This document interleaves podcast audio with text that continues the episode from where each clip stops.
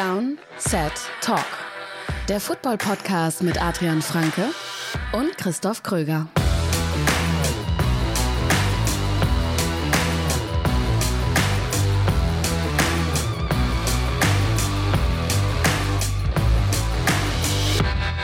Es ist Donnerstag, der 25. Januar 2024. Ihr hört eine neue Folge Downset Talk. Das ist der offizielle NFL-Podcast von RTL mit mir, Christoph Kröger und Adrian Franke. Einen wunderschönen guten Tag. Und ihr hört die Downset Talk-Folge, die ja die vorletzte richtige Preview ist in dieser Saison. Wir haben nur noch drei Spiele vor uns. Die Conference Championship Games der AFC und NFC an diesem Wochenende dann eine Woche Pause, beziehungsweise Pro Bowl. Klar, Flag Football wird gespielt. Wichtig, wichtig. Und dann der Super Bowl. Und dann erstmal bis September keine NFL mehr.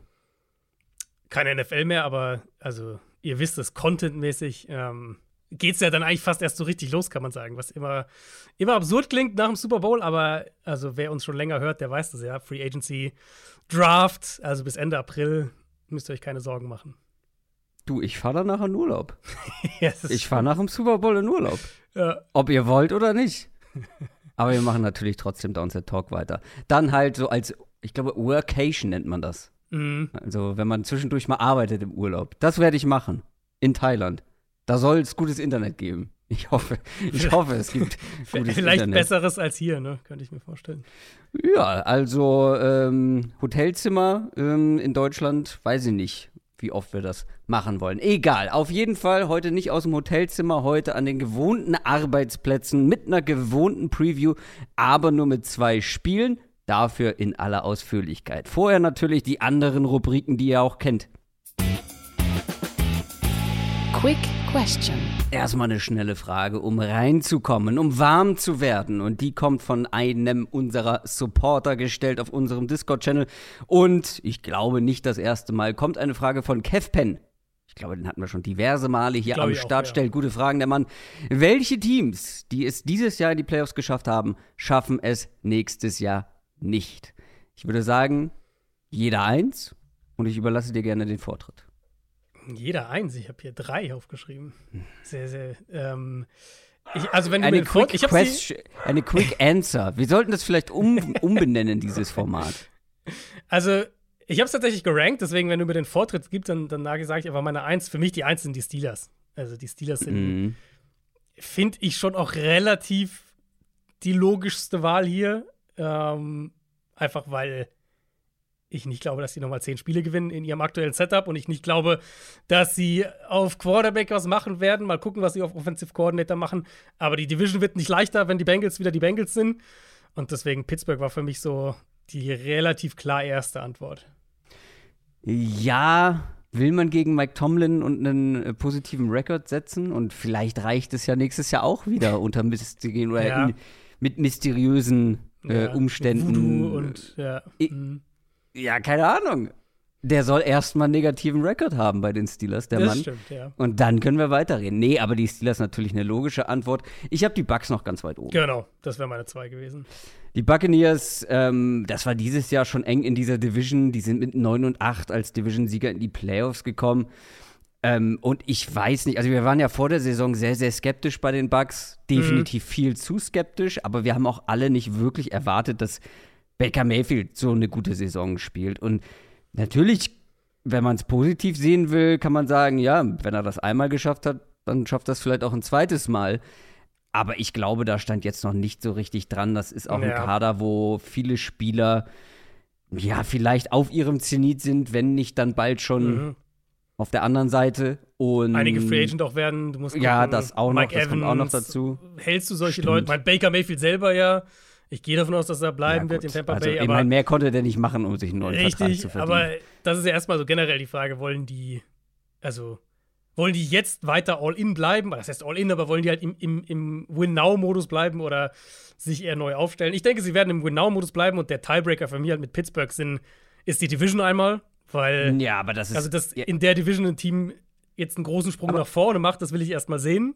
Ja, aber im Fall von Pittsburgh ist das ja fast egal, weil in der Division äh, waren alle, hatten alle einen positiven Rekord. und es wären fast drei Teams ja, in die ja, Playoffs klar. gekommen. Eben, aber deswegen, für die Buccaneers ist es ja viel leichter, die Division zu gewinnen, als für die Steelers. Das deswegen stimmt, ist es für die Bucks aber für mich leichter, in die Playoffs zu kommen. Aber ist es, weil nur weil die Division Ja. schlechter ist? Ich meine, da standen 2, 9 und 8. Die Falcons werden Ja. sehr wahrscheinlich auf Headcoach ein Upgrade bekommen und dann bin ich mal sehr gespannt, wie die performen. Wer weiß, was die Panthers machen nächstes Jahr. Ist noch ein Mhm. weiter Weg, okay, aber trotzdem, das wird ein Dreikampf um, die, um den Division-Sieg und der Unterschied zur AFC North ist, diese Division ist, glaube ich, auch nächstes Jahr weiterhin so schwach, dass du hier keine Wildcard bekommen wirst. Also, würde mich überraschen. Oh ja, also gut, kommst du nur als Division-Sieger weiter. Aber 9 und 8 war halt aber auch nur ein Spiel hinter der Wildcard. Also wir hatten die Packers ja mit 9 und 8 als Wildcard drin und die Rams mit 10 und 7, ein Spiel mehr, also ein Sieg mehr. So weit weg war jetzt ja die NFC South nicht davon. Nö, aber im Vergleich zur AFC North, wo zwei Teams eine Wildcard bekommen haben und eins fast. Ja, ja, das auf jeden Fall. Aber ich glaube, also in der Summe ist es für mich der Weg in der NFC South ist doch deutlich leichter als in der AFC North, um Playoffs zu spielen. Aber wa- was mich mehr interessieren würde, wär, wäre, hast du ein drittes Team? Weil Nein, da, ich ab habe da natürlich. schwierig. Ja, aber da das ja nicht die Frage war, beziehungsweise wir mit zwei Teams ja schon die Frage beantwortet haben. Du, Quick Question bedeutet Quick Answer für mich. Aber bevor, bevor du ein Aneurysma bekommst, hau, hau deine Nummer drei raus. Ich bin ähm, bei den Eagles tatsächlich gelandet. Ja, Hm, ja. Kann, lässt sich erklären auf jeden Fall. ja, also dass es da so nächstes Jahr so richtig crasht und die halt nicht, was sind sie gestartet? 10 und 1 oder was dieses Jahr, glaube ich? Mhm, 10 und mhm. 1 und dann 11 und 6 am Ende. Dass die halt vielleicht eher so, weiß ich nicht, 6 und 4 oder sowas starten. Und Also, dass da Es halt gibt alles aber schon sehr, sehr stichhaltige Argumente, finde ich, dagegen. Zum einen, die Kaderqualität wird hoch bleiben, da bin ich mir ziemlich sicher. Ah, bist du dir sicher? Also ich Also, kann mal, ob sie so hoch Spoiler. bleibt wie diese Saison, Ja, wahrscheinlich ja. nicht, aber sie wird immer noch, die werden immer noch einen guten Kader wahrscheinlich haben. Und dann ist es natürlich, ich glaube, es hängt sehr, sehr viel davon ab, wie Hm. die Koordinatorentscheidungen da ausfallen. Richtig. Und das ist halt ein Problem. Also kleiner Spoiler, wir werden höchstwahrscheinlich Ende dieser Woche unseren Supporter-Mailback machen und da wird es eine Frage geben, die sich mit Teams oder die, die Teams adressiert, die an einer Weichenstellung stehen, wo die kommt, wo jetzt diese Offseason und die kommende Saison richtungsweisend sind. Und da werden wir über die Eagles reden. Und ein Punkt für mich ist halt, ich glaube, es wird auch sehr schwer, ehrlicherweise, gute Coordinators zu finden. Weil jeder Coordinator, der doch jetzt nach Philly geht, weiß ja, wenn das jetzt nur halbwegs schief geht, dann sind wir alle nach einem Jahr weg. Mhm. Deswegen, das ist jetzt nicht unbedingt ein attraktiver Spot für Coordinators und qualitativ würde ich halt zumindest defensiv widersprechen. Ich glaube, dass, Ja. dass die Qualität in der Defense, dass wir die auch dieses Jahr in Summe einfach deutlich überschätzt haben. Ja, das, das mag sein. Gleichzeitig ist es ja nicht ausgeschlossen, dass man da auch per Free Agency, per Draft auch sich noch wieder dann auch anders strukturieren oder ein bisschen umstrukturieren kann, Klar. slash Klar. verbessern kann. Klar, aber also im Moment sehe ich eher so ein Team. Ich könnte mir halt vorstellen, in der NFC, also ich sehe die Cowboys stärker in der Division. Ich glaube, andere Teams werden wieder besser sein. Minnesota, vielleicht Washington in der eigenen Division, so jemand. Und ich glaube, halt, die, diese Wildcards, zum Beispiel auch diese NFC South-Teams, jetzt lass mal die Falcons und die Bucks gut sein nächstes Jahr oder sowas. Auf einmal musst du vielleicht dann doch wieder die. Mhm. Mit, vielleicht bist du mit 10 Siegen nicht drin. Du brauchst vielleicht die 11. Oder bist mit nur ein 10 und 7 Team kommt rein oder sowas. Aha, Ich glaube, die Eagles jetzt, jetzt auf einmal doch, weil das wird ja die Wildcard für die NFC South wieder schwieriger machen. Ja, gut, aber ja nur, weil ja zwei NFC South-Teams drin sind, weißt du? Deswegen wird es ja schwieriger. Mm, ja, okay. Aber ich bin bei den Eagles gelandet. Ich glaube, die Eagles sind echt ein Kandidat, um, wo das nächstes Jahr crashen könnte. Ja, der Trend ist auf jeden Fall in die komplett falsche Richtung gegangen im Saisonendspurt. News aus der NFL.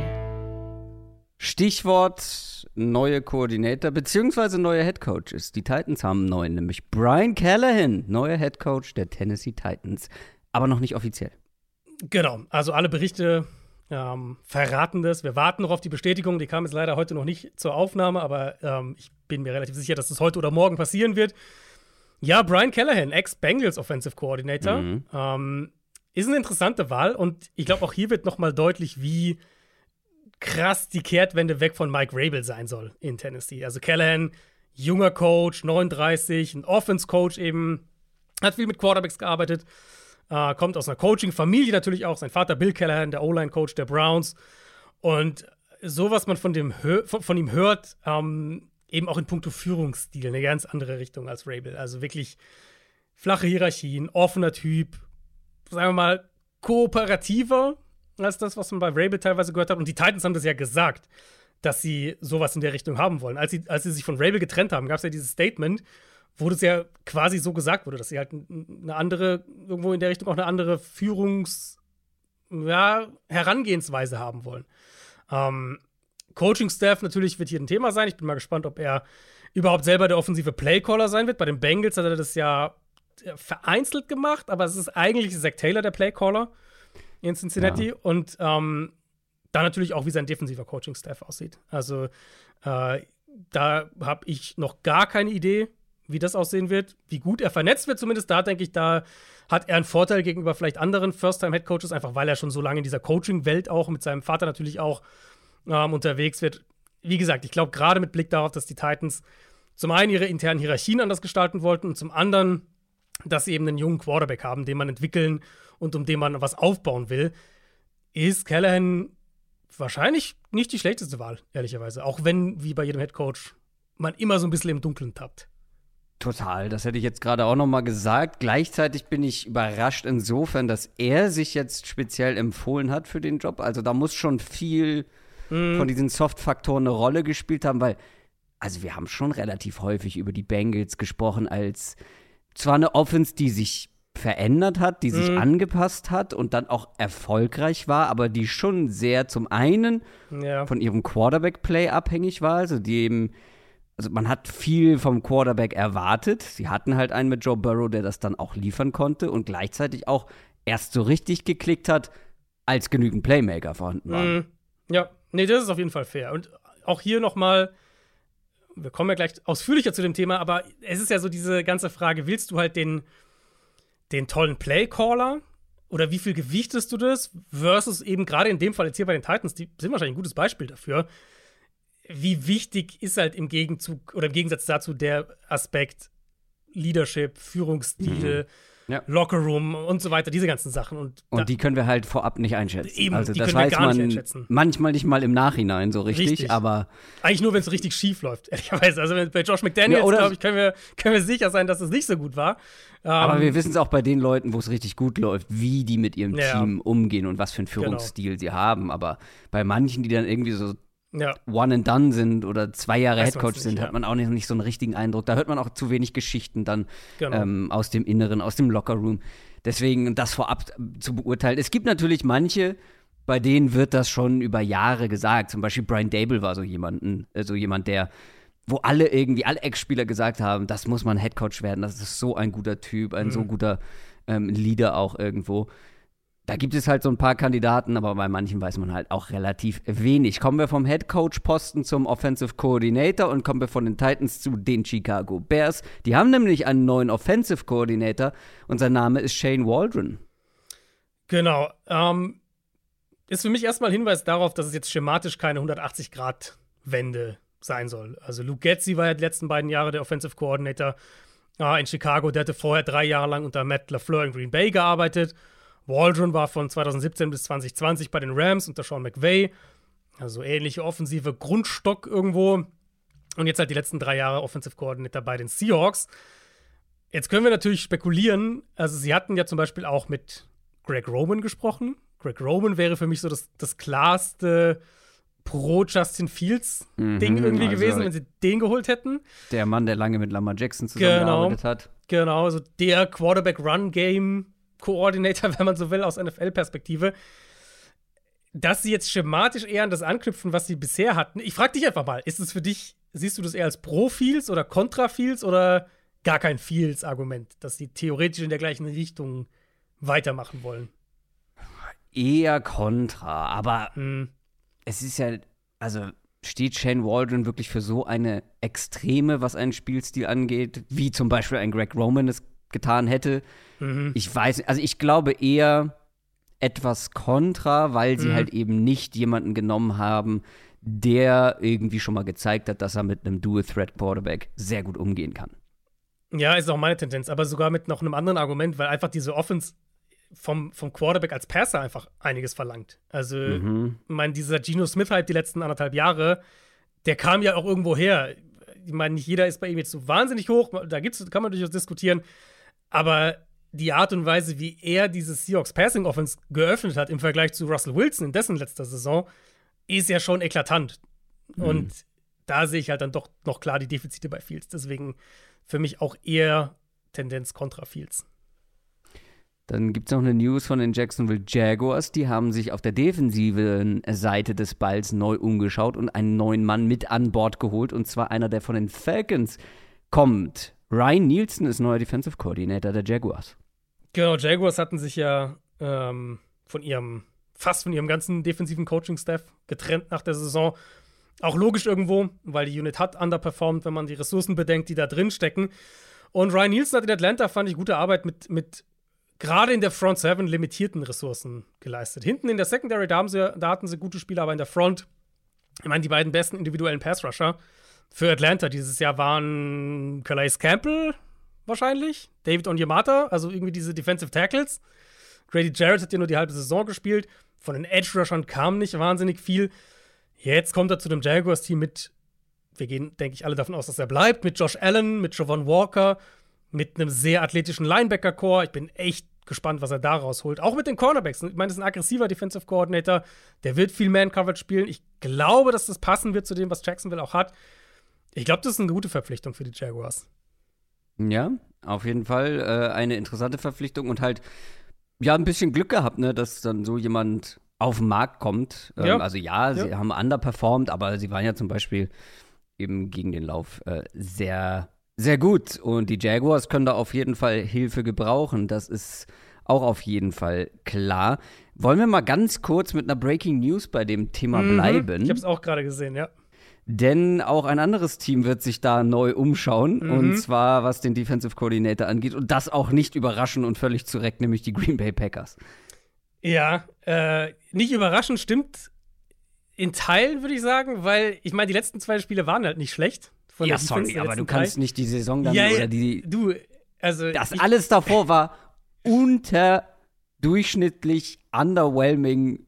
Ähm, denkt euch ein anderes Wort in die Richtung aus. Also, das Voll. war ja alles überhaupt nicht das, was man erwartet hat und auch nicht. Voll. Auch hier Stichwort Kapital, wie viel Kapital da in den letzten Jahren reingeflossen ist, wie mhm. viel Qualität da drin steckte und wie die Packers defensiv performt haben. Das war. Ja, das war, also ich glaube, äh, unterwältigend trifft es ganz ja. gut. Nee, also bin ich bin ich voll dabei. Aber das Ding ist ja halt, dass wir diese Konversation schon vor einem Jahr hatten. Und halt niemand, und alle waren immer so, ja, Matt LaFleur, will der sich von dem trennen? Macht er mit dem weiter? Ich glaube, es ist gut, dass sie jetzt diesen Schritt machen. Und ich bin sehr gespannt, was, wen sie jetzt interviewen, welche Richtung sie gehen wollen. Ich glaube immer noch, diese Defense könnte mit mehr Aggressivität einiges anfangen, weil das Talent ist ja da. Also die Ressourcen sind ja das eine. Ich meine, viele Ressourcen heißt nicht gleich viel Qualität. Aber die Qualität ist ja da in dieser Defense. Und ich meine, auch jetzt hier könnten, die Packers könnten auch total davon profitieren, dass halt woanders Leute frei werden. Also der erste Anruf, den ich machen würde, wäre Giro Evero. Das wäre mhm. der erste Kandidat, den ich anrufen würde, aus, aus Packers Sicht, der, ähm, wenn ihr euch zurückerinnert, diese Broncos-Defense vorletzte Saison koordiniert hat, die also dieses Team zusammengehalten hat, während alles andere auseinandergeflogen ist, so gefühlt. Dann nach Carolina gegangen ist, da immer noch gute Arbeit geleistet hat. Nicht ganz auf dem Level, das er in Denver hatte, fand ich, aber immer noch gut. Und da ja aber wieder der Head Coach gefeuert wurde.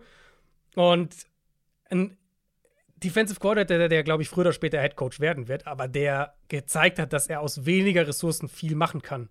Ich glaube, das ist jemand, der hier in Green Bay, ähm, der da sehr, sehr viel rausholen könnte. Ich bin schockiert, es gibt das Wort unterwältigend gar nicht. Ich benutze das relativ häufig dafür, dass es laut Duden nicht vorhanden ist. Ich dachte, das wäre ein schöner Gegensatz zu überwältigend. Egal, mhm. Umgangssprache nennt man sowas. Mhm. Ähm, wir kommen noch zum Abschluss zu den Carolina Panthers. Die haben einen neuen General Manager. Da hat man sich ja kurzzeitig gefragt, ähm, wenn man den jetzt auch noch kickt, wird der neue Head Coach ja sehr viel Macht haben. Und ich würde behaupten, das ist jetzt noch nicht komplett ausgeschlossen, weil man hat intern befördert. Mhm. Ja, da sind wir beim Thema Stallgeruch, das wir irgendwie häufiger hatten mm. die letzten Wochen. Dan Morgan ist der neue GM. Ähm, Dan Morgan war Carolinas Erstrundenpick 20, äh, 2001, hat sieben Jahre für die Panthers auf Linebacker gespielt. Nach der Karriere dann in die Executive-Richtung gegangen, Scouting, dann Pro-Personnel und seit 2021 war er wieder in Carolina. Drei Jahre jetzt äh, Assistant GM und übernimmt jetzt als GM und President of Football Operations.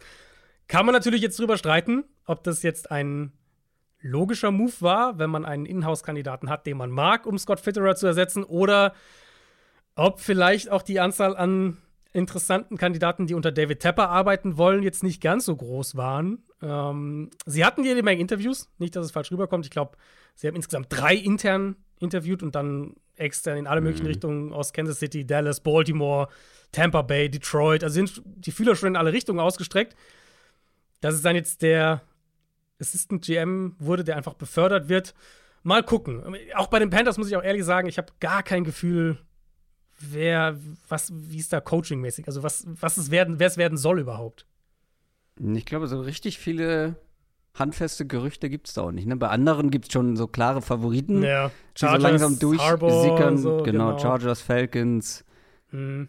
Nur bei den Panthers noch nicht so richtig. Wir warten da noch ein Weilchen ab. Und du hast es gerade schon angedeutet, als würden es unsere Hörerinnen und Hörer schon wissen, dass wir noch, bevor wir zur Preview kommen, eine Kategorie mit dabei haben. Story der Woche. Ja, sonst wird die Folge ja fast zu kurz, wenn wir nur über zwei Spiele sprechen. Das geht ja nicht. Also, ähm, wir wollen euch da natürlich nicht enttäuschen. Und es gibt eine Story, die diese Woche die NFL-Welt auch bewegt hat und auch vor allem eine News, die wir jetzt ganz bewusst rausgelassen haben.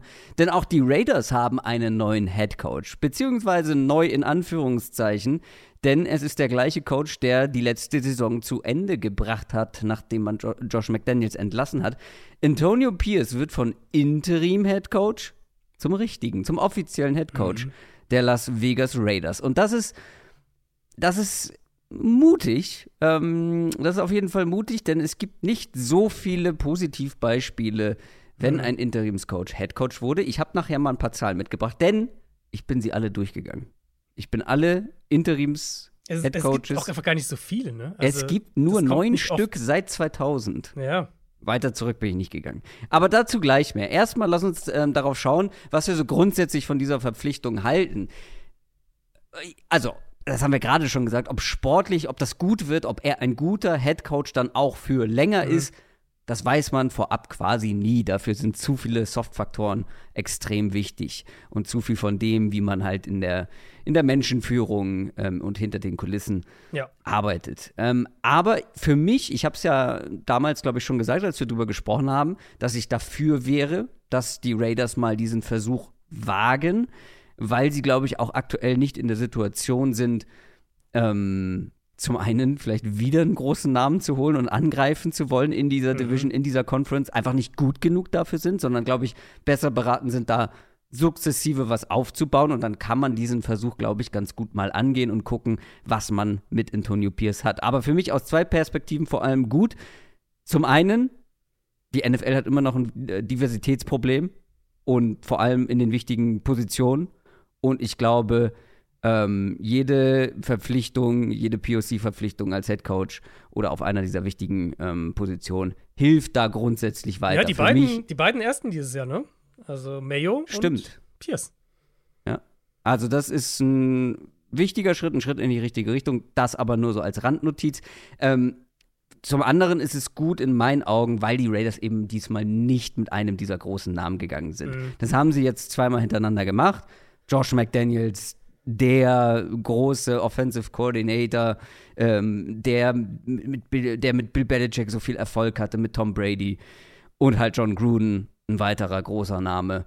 Ähm, und jetzt halt einfach mal auch einfach in eine andere Richtung zu gehen, ist, glaube ich, gar nicht so schlecht. Und Pierce hat immerhin neun Spiele gecoacht und einen besseren Rekord als McDaniels und Gruden. ähm, gut, den hatte Rich Bisaccia auch. Ähm, das war der Interims-Headcoach mhm. nach John Gruden. Der hat, glaube ich, sogar zwölf Spiele gemacht. Hatte sogar noch einen besseren Rekord. Die kamen in die Playoffs dann sogar noch. Ja, ja, stimmt. Mhm. Äh, ein besserer Rekord als mit Antonio Pierce. In meinen Augen hatten sie da aber auch vielleicht einen besseren Roster insgesamt noch. Äh, lässt sich drüber streiten, aber was ist so dein Bauchgefühl bei dieser Verpflichtung? Ähm, ich, also, ich glaube, es gibt halt immer eine Gefahr in, und das ist sicher auch ein Grund dafür, warum diese Interimsgeschichte nicht so häufig passiert. Es gibt halt immer die Gefahr, und das ist der emotionale Aspekt irgendwo. Also, mhm. jetzt hier in dem Fall konkret, Pierce übernimmt dieses Team von Josh McDaniels, der halt offensichtlich sehr unbeliebt war im Lockerroom. Ja. Dann gewinnen die Raiders. Ich glaube, das erste Spiel haben sie ja gleich gewonnen. Wir haben dieses 63-Punkte-Spiel gegen die Chargers. Sie schlagen die Chiefs, was sie seit, ich glaube, 2020 nicht mehr geschafft haben. Sie waren 1 und 12. Ähm, oder 1 und 11, glaube ich, die in, in, mhm, sind, sie, auch, ja. sind sie jetzt, äh, davor gewesen, vor diesem Spiel, diese Saison. Und dann hast du natürlich diesen Kontrast. So, der Lockerroom ist happy, das Team wirkt mental befreit, spielt auch befreit. Und auch das ist natürlich ein, ein Kontextpunkt. Häufig geht es ja sportlich dann auch nicht mehr um ganz so viel in der Saison. Wenn dann der Coach mhm. mit Season entlassen wurde, dann läuft es ja meistens nicht so gut. Und dann ist halt die Frage, die du dir als Franchise immer stellen musst: Kann daraus was Nachhaltiges entstehen oder ist es ein Strohfeuer? Da, das ist, finde ich, so mal die erste Ausgangsfrage. Und jetzt hier in dem Fall, was der Lockerroom denkt, wissen wir. Also bis zu dem Punkt, dass Max Crosby ja angekündigt hat, sich mit Trade-Optionen auseinanderzusetzen, falls Pierce nicht als Head Coach übernommen wird. Das ist natürlich schon auch kriegt man, hört man jetzt auch nicht aller Tage. Ähm, und da steckt natürlich auch ein gewisses Maß an Value drin. Also wenn ein Coach so ein Standing im Lockerroom hat, mhm. das ist natürlich Verliert ein guter Start. Halt auch nicht ganz so schnell. Genau, genau. Aber letztlich glaube ich, also ein Lockerroom kann noch so sehr vom Coach begeistert sein, wenn die Ergebnisse nicht kommen, so Klar. dann hilft's. Genau, es gibt dir vielleicht ein bisschen mehr Credit, vielleicht ein bisschen mehr Geduld, die arbeiten länger zusammen und so weiter. Aber irgendwann müssen die Ergebnisse immer kommen, egal wie ja. gut die Lockerroom-Culture und so weiter ist. Was es drumherum angeht, diese ganzen Faktoren, die wir ein paar Mal schon angesprochen haben, da bringt Pierce halt auch sehr viel mit, finde ich. Ich meine, der ist in Compton aufgewachsen. Der ist Raiders-Fan sein ganzes Leben lang. Mhm. Ich denke, ganz viele Raider-Fans, aber auch Raiders, Leute im Raiders-Umfeld haben so ein bisschen, hatten die letzten Jahre das Gefühl, ihre Friend, diese Franchise hat ihre Identität irgendwo verloren. Und ich glaube, das stimmt ja, auch. Ähm, wenn, man nach, wenn man nach Las Vegas zieht, äh, genau, ja, tut das, das glaube ich, ja. das Übriges so. Genau, ja. genau. Und, und der Gruden, die Gruden-Sache, war ja letztlich auch ein Versuch vom Owner, diese Glory Days wieder aufleben zu lassen. Mhm. Also so dieser ganze, diese ganze Idee, nicht, dass Gruden ein schlechter Coach wäre, aber also den da zurückzuholen mit diesem 10-Jahres-Vertrag und so weiter, das war ja schon auch dieses so. Ähm, Nach einer längeren Pause auch. Genau, genau. Und na gut, dann ist das halt schief gegangen und jetzt hast du dann diesen, dann versuchst du irgendwie Erfolg, wie, wo, wo kriegen wir Erfolg her? Okay, wir versuchen den Patriots Way, äh, okay, komplett gecrashed.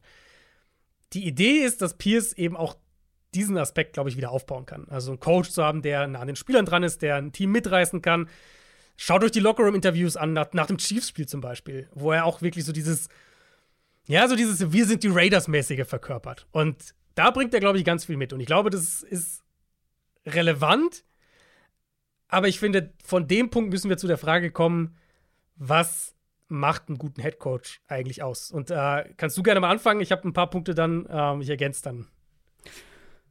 Also, was macht einen guten Headcoach aus? Ist, wie gesagt, auch in meinen Augen können das komplett unterschiedliche Faktoren sein. Mhm. Aber du musst natürlich zum einen, das haben wir jetzt ähm, mehrfach gesehen, dass wenn du aus welchen Gründen auch immer nicht die richtigen Coordinator, den richtigen Coaching-Staff zusammensuchst oder dir zusammensuchen kannst, weil du einfach vielleicht auch nicht die Kontakte, nicht das Netzwerk mhm. hast, dann wird es extrem schwierig. Ich glaube, dann kannst du noch ein so guter Headcoach sein. Du kannst halt als Headcoach auch nur ein, also du überblickst zwar alles, aber in die Details müssen ja andere gehen. Und wenn dann in den Details nicht gut gearbeitet wird, dann bringt es dir nichts, wenn du oben an der Spitze, ähm, ja, vielleicht ganz okay ganz okay arbeitest, wenn deine Leute halt nicht gut genug sind. Also ich glaube, das ist einer, in meinen Augen einer der wichtigsten Punkte.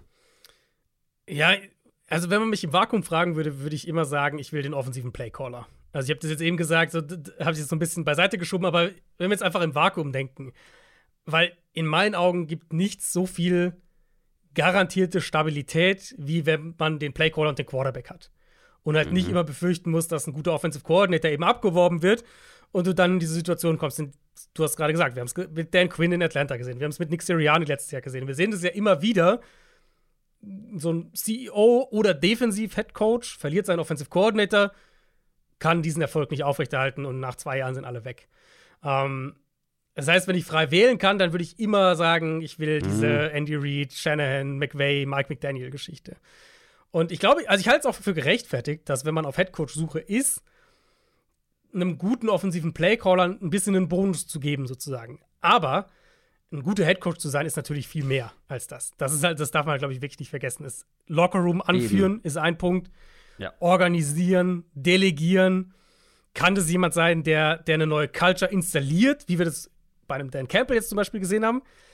Und das ist halt, glaube ich, schon auch mehr das Profil jetzt von Pierce. Also, er hat im November schon mal drüber gesprochen, was für ein Team er aufbauen würde. Und das sind dann so diese Schlagworte gefallen, die man, glaube ich, auch erwarten würde. Also mental tough, Team first, so, so diese Geschichten. Mhm. Und solche Aussagen haben wir oft gehört und oft verpufft es auch einfach und es sind ein bisschen Phrasen. Und ich meine, ich komme da auch selbst da wieder auf Dan Campbell zurück, weil ganz ehrlich, wer weiß, wie das weitergegangen wäre, hätten die letztes Jahr nicht die Kurve gekriegt. Mhm. Also die standen, die Lions letzte vergangene Saison standen 1 und 6 nach acht Wochen.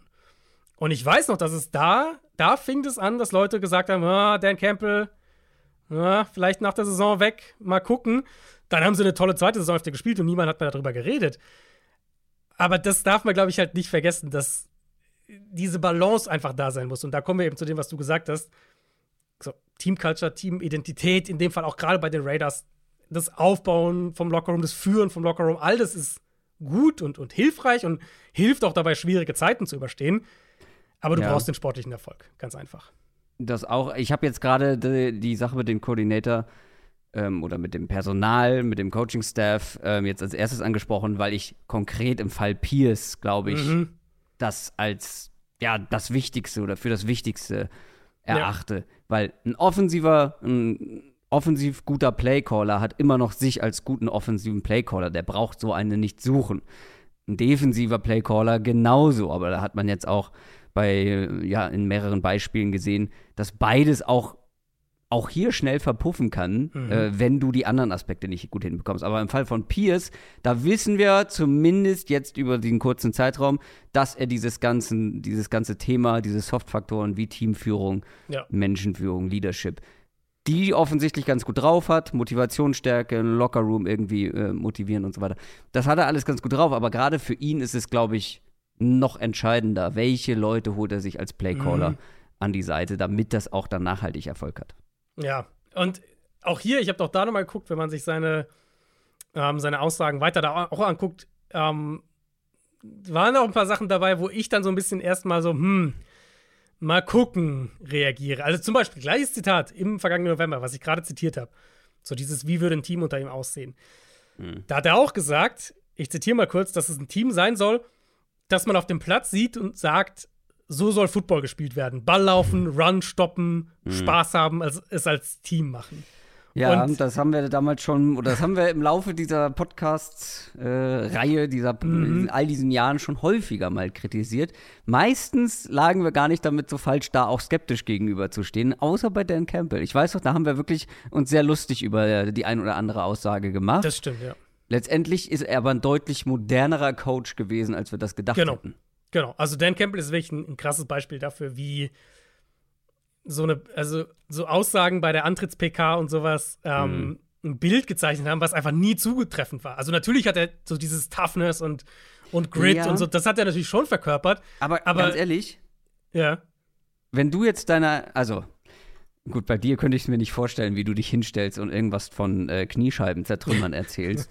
Aber du holst halt, glaube ich, keinen, vor allem nicht in Detroit, mhm. keinen Oder Casual, bei den Raiders, genau. Oder bei den Raiders, keinen Casual mhm. Football-Fan dieses Teams ab, wenn du dich hinstellst und sagst, wir wollen unser Analytics Department vergrößern, wir mhm, setzen sehr viel mhm. auf äh, Videoanalyse, wir, ja, wollen, ja. Äh, wir wollen unser Scouting verbessern. Damit, damit, damit holst du ja niemanden ab. Ja, das ist, glaube ich, ein ganz wichtiger Punkt. Und selbst bei Dan Campbell sind wir ja jetzt, dann werden wir nach dieser Saison höchstwahrscheinlich an dem Punkt sein, dass wir dann in der Offseason sagen, ja, wen holt er denn als, als Offensive Coordinator? Können die denn ihren Erfolg offensiv aufrechterhalten? Also selbst da kommen wir dann wieder an den Punkt. Aber erstmal bis hierher, was er als Head Coach gemacht hat, mhm. hat alles übertroffen, was, glaube ich, die allermeisten wir auf jeden Fall erwartet haben. Ähm, und dementsprechend würde ich jetzt hier auch auf diese Peers-Aussagen nicht überreagieren. Hm. Gleichzeitig ist es halt schon so eine Aussage, wo ich mich dann frage, was ist denn die sportliche Vision? Also wir wissen, wie die mentale Vision aussehen soll, schön und gut. Also klingt schön, tough sein und so weiter und so fort. Aber was ist die sportliche Vision? Ich denke, dass sie defensiv Patrick Graham gerne halten würden. Der hat aber auch Interesse von anderen Teams, Seattle allen voran. Offensive Coordinator ist halt noch komplett offen. Es gibt ein paar Anfragen mittlerweile, von denen wir wissen. Ähm, Alex Van Pelt ist dabei, langjähriger Coach unter Mike McCarthy in Green Bay gewesen, Quarterbacks Coach vor allem auch. Er ist die letzten vier Jahre in Cleveland gewesen. Ähm, Luke Getzi ist dabei, den hatten wir gerade schon, weil er bei den Bears gefeuert wurde. Davor eben drei Jahre unter Matt LaFleur in Green Bay und äh, Dan Pitcher ist dabei, Quarterbacks Coach bei den Bengals, ist bisher auch, ja, also das sind so die drei, die, die bisher genannt wurden. Ich glaube, heute kam noch einer dazu. Ich habe den Namen jetzt leider nicht mehr, aber ich guck's gleich nochmal nach. Es kam, glaube ich, heute noch einer dazu. Aber man erkennt schon mal so eine Richtung. Das sind alles West Coast Offenses, das ist mhm. Run Game, Shanahan-Einfluss, so diese Richtung. Kein Kandidat, der jetzt mega flashy, glaube ich, ist, aber zumindest man, man kriegt eine Idee, glaube ich, in welche Richtung es gehen soll. Was ich sehr positiv finde, ist, dass Pierce bereit ist, um Hilfe zu fragen und weiß, dass er nicht selber alle Antworten hat. Das fing ja schon im, jetzt während der Saison an. Anfang Dezember hat er Marvin Lewis, Tom Coughlin und Adam Gase, also drei ehemalige, langjährige NFL-Headcoaches, hat die hm. drei eingeladen, um bei Meetings dabei zu sein und ihm Input mhm. zu geben. Ähm, er hat auch eine Relation zu denen jeweils. Also er hat, ähm, er hat unter Lewis und Coughlin, glaube ich, unter beiden gespielt. Ähm, und mit Gaze, glaube ich, schon mal gecoacht. Oder, oder nee, Gaze kannte, glaube ich, den GM. Also da waren auf jeden Fall Relations da. Aber solche Sachen finde ich erstmal immer gut, wenn ein ja. Head Coach nicht denkt, ah ja, jetzt, ich bin jetzt hier, ich weiß alles, sondern sich bewusst halt diesen Input auch holt. Und, und sowas ist für mich dann schon mehr wert als der negative Effekt sozusagen von diesem, ja, wir wollen den Ball laufen und den Run stoppen, ähm, Zitat. Ja, wie gesagt, da ist, glaube ich, auch sehr viel PR und Selbstmarketing mhm. mit dabei. Aber lass uns noch mal auf dieses Interimscoach-Thema zu sprechen kommen. Mhm. Ähm, das ist nicht ein, nicht ein System oder nicht ein Prozedere, was von Erfolg gekrönt wurde bislang. Ich habe, wie gesagt, seit 2000 geschaut mhm. Es gab nur neun Interimscoaches, die auch einen Headcoaching-Posten dann beim jeweiligen Verein bekommen haben, die übernommen wurden. Bei einem muss man es allerdings, ähm, ich glaube, es war Tom Sula, der erstmal äh, nicht übernommen wurde, aber später, kurze Zeit später, den Headcoach-Posten bei den 49ers bekommen hat. Also der war mal Interims-Headcoach, wurde nicht direkt übernommen, ist nochmal wieder ein Schritt zurück. Den habe ich sogar noch mitgezählt. Mhm. Und dann habe ich es aufgeteilt in was hat gar nicht funktioniert, was hat einigermaßen gut funktioniert und damit meine ich zumindest einmal Playoffs gespielt. Und viel mehr war es ehrlich gesagt nicht. Es waren vier Head Coaches, wo ich sagen würde, war jetzt kein Komplettreinfall, weil sie zumindest einmal Playoffs gespielt haben. Mehr mhm. als einmal hat kein einziger die Playoffs geschafft danach. Wir haben mit dabei äh, zweimal Vikings tatsächlich. Ähm, mit Mike Tice und mit Leslie Fraser. Mhm. Die haben beide einmal ähm, Playoffs gespielt. Mike Mulaki bei den Titans. Mhm. Auch einmal Playoffs. Und dann natürlich, den kennen wir alle, Doug Marone bei den Jacks, mhm. der es ja sogar einmal bis ins ja? Championship-Game geschafft war, hat. Das war das Saxonville-Jahr. Das war das ja. Team. Das war Blake Bortles ja. und wo die irgendwie 60 Sacks oder was es war hatten.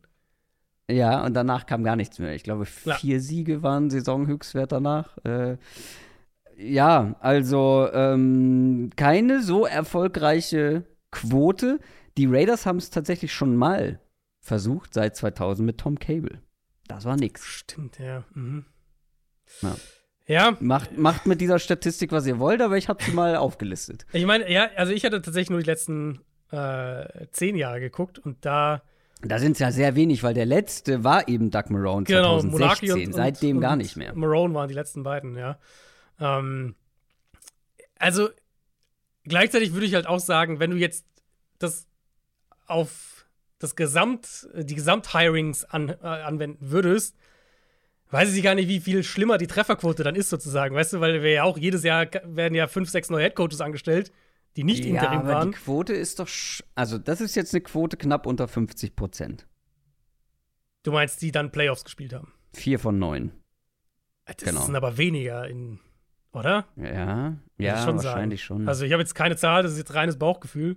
Mhm. Aber also da würde ich sagen, dass die, Ja, Sample Size ist natürlich sehr wenn klein, du aber überlegst, wenn du überlegst, wie viele Headcoach, Headcoaches scheitern im Mhm. Sinne von haben nicht eine erfolgreiche Saison, sind es wahrscheinlich mehr als ähm, knapp über 50 Und man- Prozent. also man kann ja- schon. man kann ja das, was das Argument, was ich vorhin gesagt habe, mit hier, ähm, die Gefahr ist eben die Emotionalität irgendwo, kann man ja auch andersrum drehen. Du kannst ja auch sagen, der Vorteil natürlich ist, wenn du einen Interimscoach anwendest, der kennt den Lockerroom schon.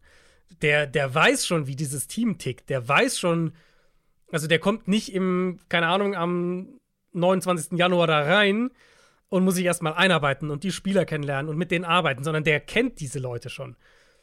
Das kann ja. Ja. auch ein Vorteil sein. Und logischerweise würdest du ja nur, wie auch jetzt hier, im Fall von Pierce, würdest du ja nur einen Interimscoach befördern, der da gut drin war. Also du würdest ja keinen befördern, der halt äh, Klar. mit sich mit drei Stars schon angelegt hat oder sonst was. Ja, ja. Sondern das heißt, da kann, das kann ja schon auch ein Vorteil sein. Gerade eben, weil wir das ja auch jetzt heute in dieser Folge allein schon, glaube ich, fünfmal betont haben, du nicht weißt, wer im Endeffekt, auch die Teams nicht wissen, welcher Coordinator oder was weiß ich was, wird dann wirklich dann Mhm. guter Headcoach, was, was, was, was Leadership und sowas angeht, sein.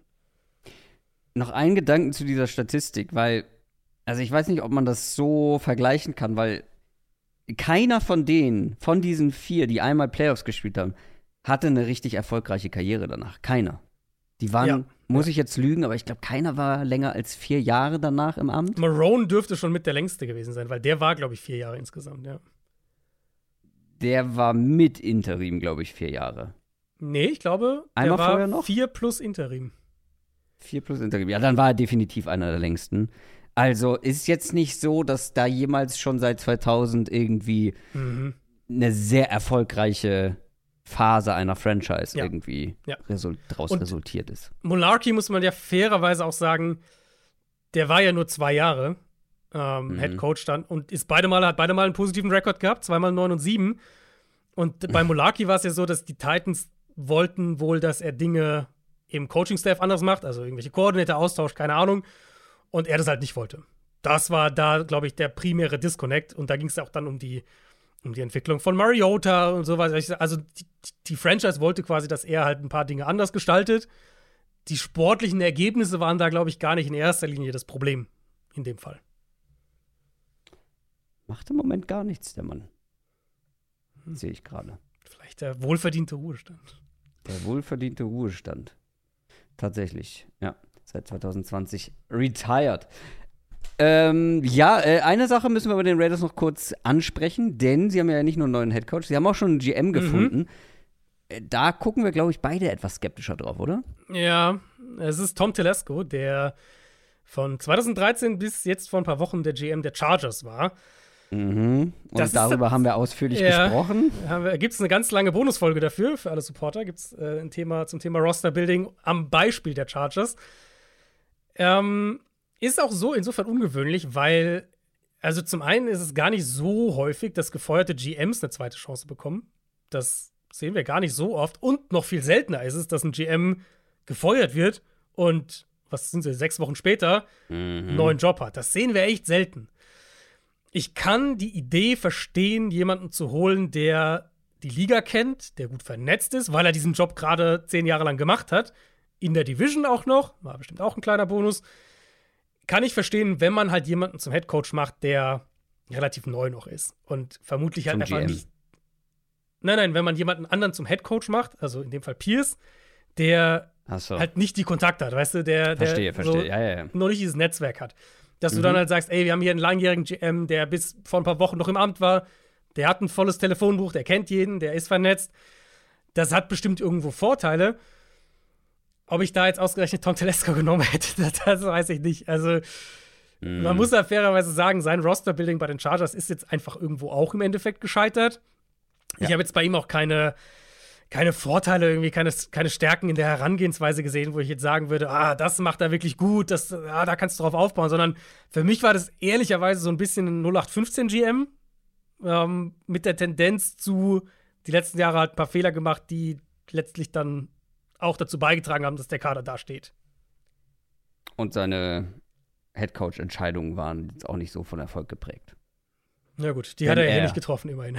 Die hat er hier nicht getroffen, aber ja. falls er welche treffen muss in Zukunft, habe ich jetzt auch nicht das allerbeste Gefühl. Mhm. Das ist, das ist ja tatsächlich dann interessant, weil die hier ja die Chronologie andersrum ist. Also Pierce genau. wurde angestellt und Pierce war dann im Interview mit Telesco dabei. Also die beiden sozusagen waren dann aus der Pierce ist schon der Head Coach, Telesco bewirbt sich für den GM-Posten, ähm, um halt auch zu gucken, wie die beiden zusammen funktionieren. Aber Pierce war schon als Head Coach angestellt. Dann lass uns mal jetzt zu den Spielen kommen, die noch vor uns liegen. NFL Preview. Die beiden Conference Championship Games, die Chance für vier Teams in den Super Bowl 2024 einzuziehen.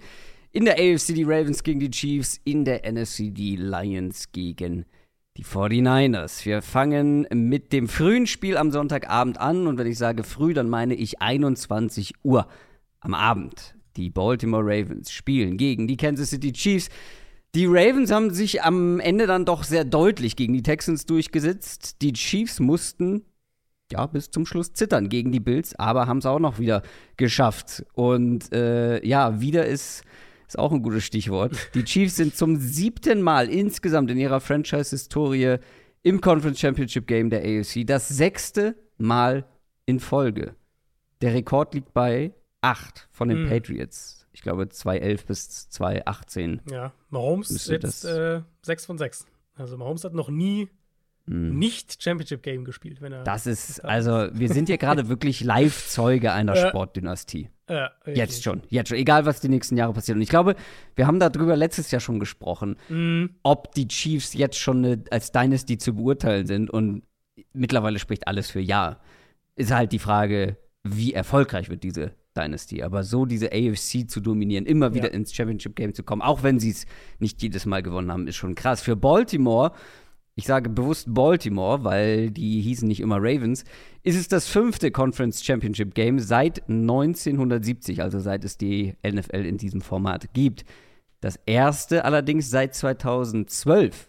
Damals sind sie Super Bowl Champion geworden.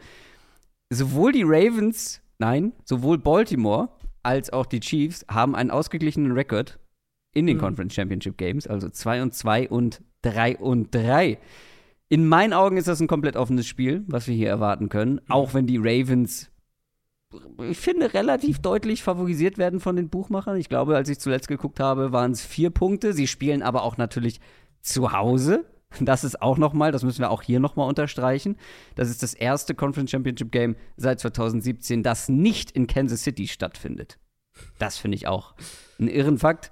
Ja. Das ist neu und ungewohnt für Patrick Mahomes auch neu. Er hat noch nie gegen diese Version der Ravens Defense gespielt. Mhm. Das letzte Duell gab es im September 2021. Aber er und seine Offense sahen die letzten Wochen besser aus. Wir haben darüber mhm. vor allem im Montag gesprochen, also vor allem verglichen dann auch mit dem Rest der Saison, also vor allem der Regular Season, wo es ja immer wieder Probleme gab in der Chiefs Offense. Aber das war gegen, jetzt die letzten zwei Wochen, gegen defensiv sehr verletzungsgeplagte Teams. Wie viel waren diese Leistungen wert? Du warst ja mhm. beide Wochen so ein bisschen skeptisch, gerade mit Blick jetzt auf diese Ravens-Defense, wo ja. nicht wirklich Verletzungssorgen vorhanden sind. Also ähm, Marlon Humphrey, der Cornerback, ist ange angeschlagen, hat letzte Woche nicht gespielt, könnte allerdings zurückkommen. Gegen, gegen die Chiefs muss, glaube ich, auch der Fokus woanders liegen als jetzt unbedingt in der Secondary, unbedingt bei Marlon Humphrey. Also ich gucke da vor allem auf die Run-Defense, die Mitte des Feldes, Travis mhm. Kelsey, Rashi Rice. Rashi Rice übrigens letzte Woche angeschlagen, deswegen vielleicht nicht ganz so den Impact gehabt. Und da gibt es schon, glaube ich, ein klares Mismatch zugunsten der Ravens an der, an der Line. Also ja. Der Pass Rush, der hatte zwar keinen Sack gegen die Texans, aber 27 individuelle Pressures, 5 Hits, 18 Run Stops, also Wahnsinn. Plays, die für negative Run Plays gesorgt haben. Das ist eine unfassbare Zahl. Können die Chiefs da gegenhalten an der Line? Also haben sie auch gegen eine deutlich stärkere mhm. Defense ein paar Antworten parat?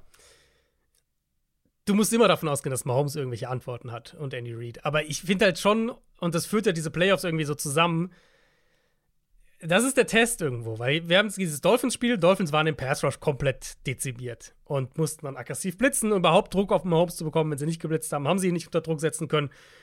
Hat Kansas City ungewohnte Matchups auch irgendwo gegeben. Und die Bills eben, haben wir ja lang und breit drüber gesprochen, die ganzen Ausfälle in der Mitte des Feldes. Linebacker, ähm, Slot Corner, Safety, wo diverse Spieler angeschlagen waren. Und gegen die Bills, die ja aber zumindest in der Defensive Line ihre Leute hatten, hatten die Tackles für Kansas City auch wieder deutlich mehr Probleme in Pass Protection als die Woche davor gegen Miami. Es lässt sich halt kaum was davon auf dieses Spiel hier übertragen. Die Ravens haben einen gefährlichen Pass Rush und das eben auch, weil sie den Pass Rush auf viele Schultern verteilen. Ich habe jetzt nochmal geschaut, inklusive Playoffs haben sie jetzt vier Spieler mit je über 50 Quarterback Pressures. Clowney und Madubike oben und dann Odafe Owe und Calvin Neu dahinter. Und gegen die Texans hatten sie mal einen blitzlastigeren Gameplan auch. Insgesamt 40% Blitzrate ist sehr hoch für Baltimore. Na, ich gehe stark davon aus, dass das diese Woche anders wieder aussehen wird. Und dann kriegen wir halt viele Pass-Rush-Packages, wo du nicht sicher weißt, wer kommt. Sie werden sicher die beiden Tackles auch gezielt als Schwachstellen attackieren. Ravens bringen gerne mal einen Slot-Blitzer zum Beispiel. Sowas noch mit einbauen, kann ich mir gut vorstellen. Arthur Mollett, dass der da häufiger mal kommt. Oder auch Kyle Hamilton. Da auf jeden Fall ein Auge drauf haben. Und ohne Blitzing auch Blitzing mal ausklammern, haben die Ravens die dritthöchste Sack-Rate in der NFL, lassen die fünftniedrigste positive Play-Rate zu und sind Top 12 in Pressure-Rate. In totalen Zahlen, wenn wir es mal so angucken, haben nur die Dolphins in dieser Saison mehr Quarterback-Pressures ohne Blitzing als die Ravens.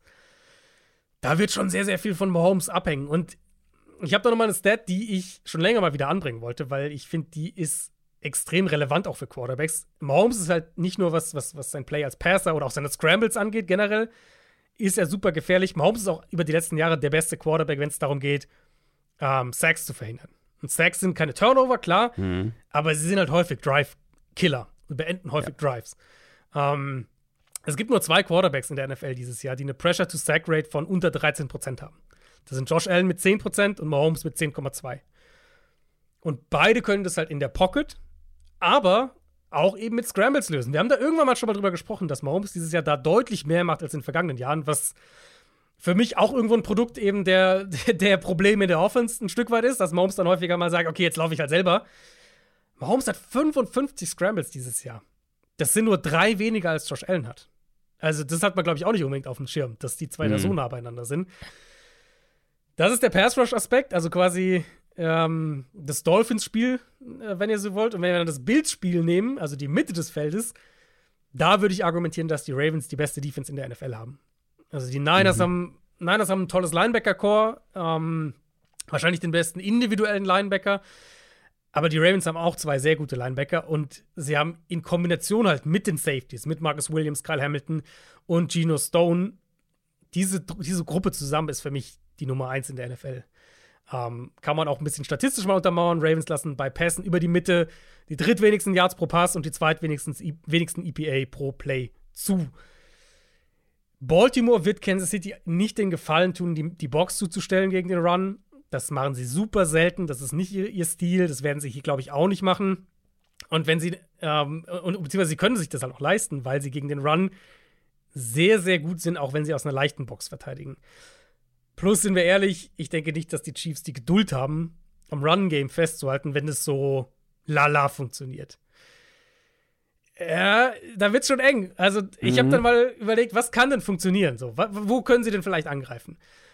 Also, Ravens sind nur im Liga-Mittelfeld, was, was ähm, Completion Percentage, Yards pro Pass, EPA pro Play bei Pässen zu den Titans angeht. Also, das kann natürlich ein Mittel sein. Wie gehen sie mit Kelsey um? Wir haben das gesehen von, von äh, den Chiefs, dass sie häufig auch jetzt gerne zwei, manchmal drei Titans aufs Feld bringen. Ich glaube, ja, das kann da habe ich, sein. Ja. Da habe ich ähm, auch mal nachgeschaut, ja, wie sie gerne. Travis Kelsey verteidigen. Ich habe ja aber auch schon gesagt, diese Version der Ravens Defense haben wir noch nicht gegen die Chiefs gesehen. Mhm. Also 2021, da haben sie ausschließlich Linebacker probiert oder mit Linebackern probiert, mhm. Travis Kelsey zu verteidigen. Das hat nicht so wirklich gut geklappt. Sieben Catches, 109 Yards, ein Touchdown. Dann habe ich auch mal geguckt, also du hast jetzt die durchschnittlichen Werte sozusagen genannt, also EPA und so weiter über die ganze Saison hinweg. Ich finde es bei Tight Ends immer schwierig, weil ich glaube, da gibt es halt so eine große Diskrepanz zwischen Teams mhm. mit eben diesen richtig wichtigen Top Tight Ends ja. Ja. und dann halt diesen, ja, durchschnittlich guten Receiving Tight Ends, von denen ja auch einfach viel weniger Gefahr ausgeht. Und Zum Beispiel, also sie haben nicht wirklich gegen viele dieser Top Titans gespielt, aber gegen Travis Kelsey, Travis Kelsey noch, nee, George Kittle heißt der Mann bei den 49ers. Gegen den haben sie schon Richtig. gespielt. Sieben Catches, 126 Yards. Und da durfte jeder mal ins Duell mit ihm. Also, mhm. es ist nicht so, dass sie da jetzt, ähm, dass ich da jetzt per se sagen würde, ja, ja, die werden auf jeden Fall Travis Kelsey verteidigen können. Genau. Und also die Niners Offense mit der Chiefs Offense zu vergleichen ist tricky in vielerlei Hinsicht. Absolut, aber es äh, sind zumindest individuell sehr genau, also nein, nein, nein, X-Faktor total, Tight Ends. Total. Und ich glaube halt wirklich, dass da dieser Faktor reinkommt, dass ich mir sehr gut vorstellen kann, dass wir die Chiefs in viel Heavy Personell kriegen. Weil, und da würde ich sogar das, das, das Niners-Spiel reinbringen, ähm, wir haben das ja gesehen von der Ravens Defense gegen San Francisco, dass sie auch in dem Spiel eigentlich die ganze Zeit in leichtem Personell unterwegs waren. Also, also ganz klar Nickel, Nickel Defense, sich nicht auf dieses, oh, die Niners kommen hier mit dem Fullback raus und enge Formationen, wir müssen hier matchen mit drei Linebackern und sowas. Haben sie sich nicht drauf eingelassen, sondern sie waren die ganze Zeit leicht. Und das hat super funktioniert für sie in dem Spiel. Ich glaube, das wäre hier definitiv wahrscheinlich noch mehr ihre Herangehensweise, weil jeder weiß, die Chiefs sind nicht so geduldig im Run-Game. Und jeder weiß natürlich, von Patrick Mahomes geht jetzt mehr individuelle Gefahr, was das Passing-Game angeht, aus. Sprich, ich denke, die, die Chiefs haben eine Möglichkeit, die Ravens in leichtem Personell zu erwischen, selbst wenn sie mit drei Titans rauskommen, mit zwei bestimmt. Mhm. Können sie daraus vielleicht einen Vorteil ziehen? Das kann ich mir durchaus vorstellen. Was die individuellen Matchups angeht, natürlich wäre Kyle Hamilton eine logische Antwort. Also zu sagen, mhm. wir hatten jetzt, Kyle Hamilton war ja lange Phasen dieser Saison, war ja ganz klar primär im Slot. Ähm, letzte Woche gegen Houston nur 21 von 48 Defense-Snaps im Slot gespielt. Ich könnte mir vorstellen, dass wir Hamilton hier mehr wirklich in der Box bekommen, mit Fokus auf, auf Kelsey und der klassische Slot-Corner eher wirklich dann auf Amolette ist. Das ist der eine Teil dieses Matchups. Der andere ist eben, wenn wir über Zone sprechen, sie haben ja eigentlich jetzt wirklich zwei Linebacker, die athletisch sind, deren Stärken in Coverage liegen. Und Kelsey ist jetzt nicht mehr ganz, also ist nicht mehr ganz auf dem athletischen Level wie vor zwei, drei Jahren. Also vielleicht können sie ja da sogar genug machen mit, mit, mit den Linebackern in Zone Coverage. Und dann da ist natürlich auch die generelle Frage, wie mutig verteidigst du gegen Kansas City nach vorne? Mit Blick eben auch darauf, dass Kansas Citys Tackle-Probleme kriegen werden, dass die Chiefs jetzt nicht so, nicht dieses vertikale Passspiel haben wie in den vergangenen Jahren. Ähm, die Ravens spielen sowieso bevorzugt Two Deep Coverages, mixen die natürlich auch, mixen auch Mad und Zone. Falls Humphrey diese Woche spielt, bestimmt wird er häufiger auch gegen Rasheed Rice dann stehen.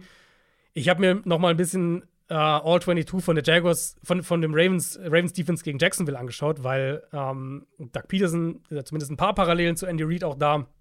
Und zu sehen, wie synchron die Defense auf der einen Seite arbeitet, wie gut sie auch auf Screens triggern, wie gut sie das Spiel vor sich halten, das ist schon super stark. Und ich glaube, das muss wirklich viel, das muss über Mahomes, über Kelsey, Option Routes, Plays spät im Down und eben, wie gesagt, vielleicht, wenn sie einen Vorteil mit den Personal Groupings erzielen können, vielleicht dann wirklich auch übers Run-Game laufen. Ja, also ich werde auch aus deiner Analyse nicht so richtig schlau, wie ich das, äh, also wen ich da jetzt vielleicht irgendwie tendenziell weiter vorne sehe in diesem Duell. Es ich lasse mich davon Frage, ja auch immer ein bisschen inspirieren, wenn es dann am Ende ums Tippen geht. Aber so richtig, also, ja, also gut, du kannst nicht darauf vertrauen, dass jemand mal Holmes und Casey richtig, richtig. ausschaltet. Das geht ja. nicht. Egal. Aber wenn es, glaube ich, eine Defense auch von der Qualitätsverteilung hm. innerhalb der Unit angeht, wenn es eine Defense schaffen kann, da so richtig den Stecker zu ziehen, hm. dann noch schon am ehesten die Ravens ja, einfach. Also Bottomline für mich jetzt die letzten, ich weiß nicht, Viertelstunde, zehn Minuten zusammengefasst für mich wären, wir haben von den Ravens den Gameplan gegen San Francisco gesehen. Und mhm. wir haben gesehen, dass sie in dem Spiel Pass First gegangen sind, defensiv. Mhm. Deswegen gibt es für mich keinen Grund davon auszugehen, dass sie das hier anders spielen. So, und dann ist halt, würde, wäre mein, meine Schlussfolgerung, wenn sie das Pass First spielen, okay, die Chiefs spielen mit zwei, mit drei Titans. Denkst du, Kansas City ist geduldig mit dem Run-Game, wenn sie für 3,9 Yards pro Run laufen? Glaubst du, es ist realistisch, dass sie nur für 3,9 Yards laufen? Ja, weil die Ravens Run-Defense halt selbst, wie gesagt, auch aus leichter Box und so und mit leichtem Personell ziemlich gut ist. Aber Pacheco ist auch echt, also, der ist heiß. Ja, sagen wir, gehen wir in 4,1. Gehen wir in 4,1. Denkst du, ja. sagen wir so oder so, bleiben Sie beim Run-Game. Bleiben Sie beim Run-Game, wenn es gut, aber nicht sehr gut funktioniert. Ich glaube, das hängt sehr davon an, ab, wie die andere Seite des Balls, mhm. wie es da läuft. Wenn sie das Spiel eng halten können mit ihrer eigenen Defense, mhm. dann glaube ich, kann ich mir schon vorstellen, dass sie dabei bleiben. Und dann darf man ja wiederum auch nicht unterschätzen, in diesen wichtigen Spielen, wie viele entscheidende oder nennen wir sie erstmal First Down Quarterback Runs von Patrick Mahomes, mhm. Mahomes wir schon gesehen ja. haben in all den Jahren das, kann, das wird auch hier, glaube ich, wieder ein Faktor ja. werden. Wie gut kann Mahomes dann in kritischen Situationen zu einem neuen First Down laufen? Ich bin einfach skeptisch, dass sie beim Run-Game bleiben. Und ich glaube, sie werden ja. halt auf den Pass nicht mehr verlagern, weil es ist Andy Reid. Es ist, also, das haben wir einfach zu oft gesehen von denen. Und ich glaube, die Ravens Defense wird geduldig sein. Also selbst wenn die Chiefs am Anfang vielleicht ein paar Mal den Ball ja. laufen und so. Wie gesagt, wir haben das von dieser Defense jetzt auch gesehen dieses Jahr. Gegen Offenses, die deutlich mehr mit dem, mit dem Run-Game auch machen können und wollen. Ähm, deswegen ist meine Vermutung, Baltimore wird das ganze Spiel über Pass First sein. Und natürlich kann Kansas City dann immer noch Plays machen. Natürlich können, kann Mahomes jederzeit irgendwo mm. ein Play am Boden selber machen oder, oder ein Play spät im Down, was auch immer. Ja. Aber, aber ich vertraue dieses Jahr dann eben, das ist so mein, mein Fazit zu der Seite, ich vertraue dann der Chiefs Offense nicht gegen eine Pass-First-Defense mit mhm. dieser Qualität den Ball konstant zu bewegen. Und ich glaube, da werden gerade auch die Tackle-Probleme für Kansas City, also die Offensive Tackle-Probleme, werden ihnen da mit zum Verhängnis werden.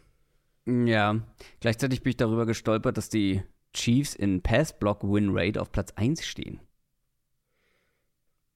Die Chiefs in Pass-Block-Win-Rate auf Platz 1 stehen. Ja, gut, wahrscheinlich mhm. halt wegen der Interior-Line vor allem. Also an den Tackles liegt so nicht, sein, da bin ich mir ziemlich sicher. Das, ja, das war auch mein Eindruck, deswegen bin ich da auch so drüber gestolpert.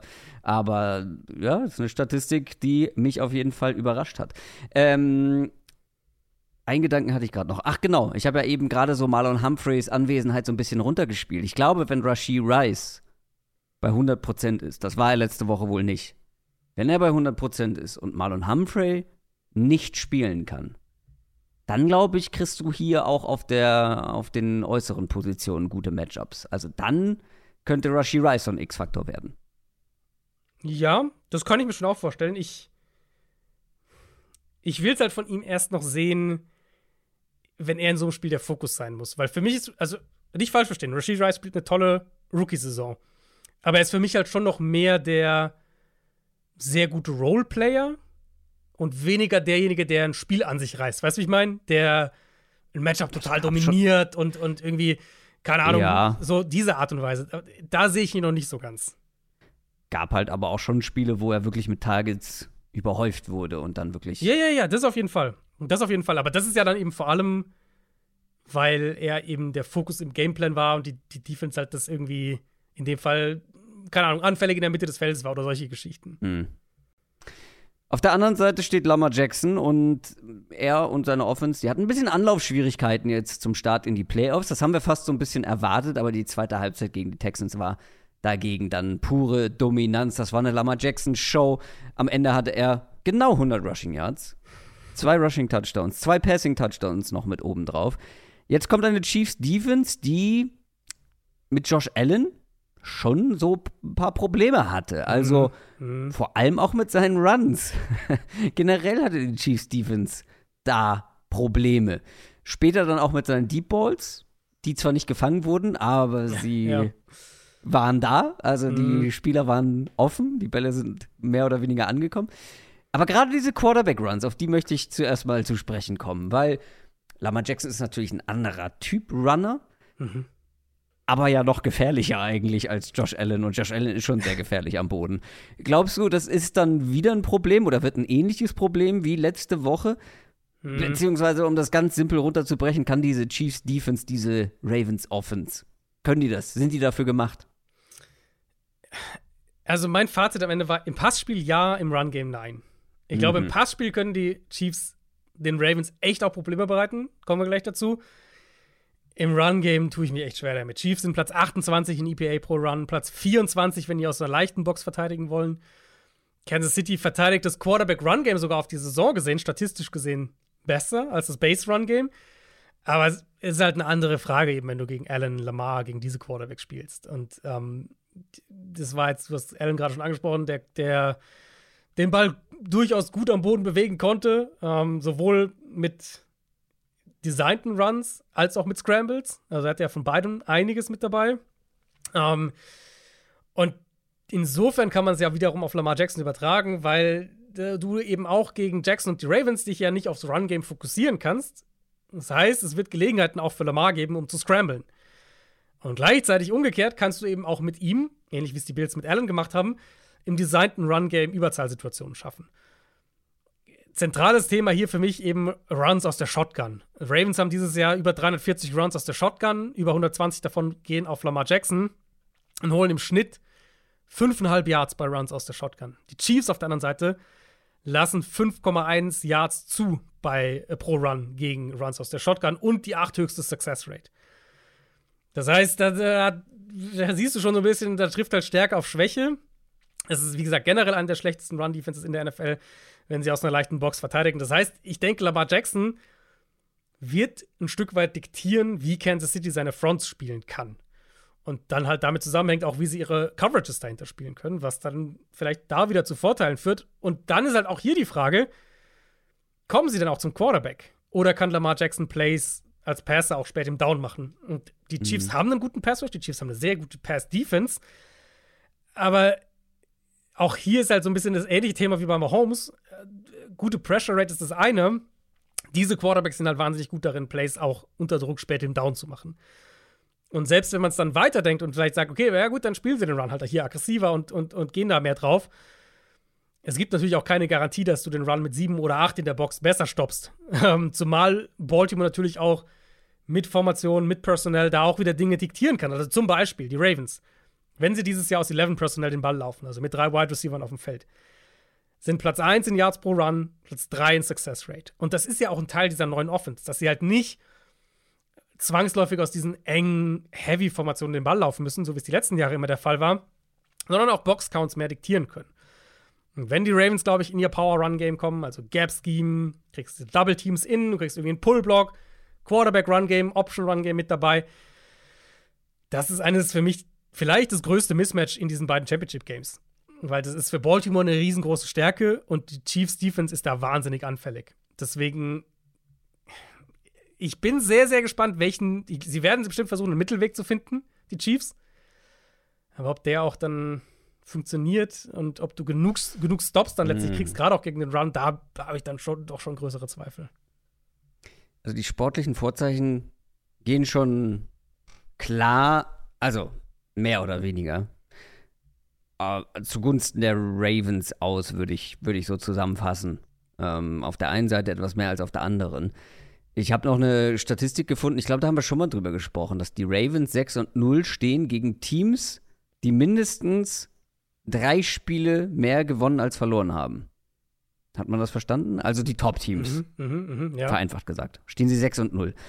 Und sie haben in diesen sechs Spielen die größte Punktedifferenz, die es jemals seit 2000 in solchen Spielen gab oder die ja. jemals ein Team erreicht hat. Nämlich 26 6,2 Punkte mehr als diese hm. Top-Gegner.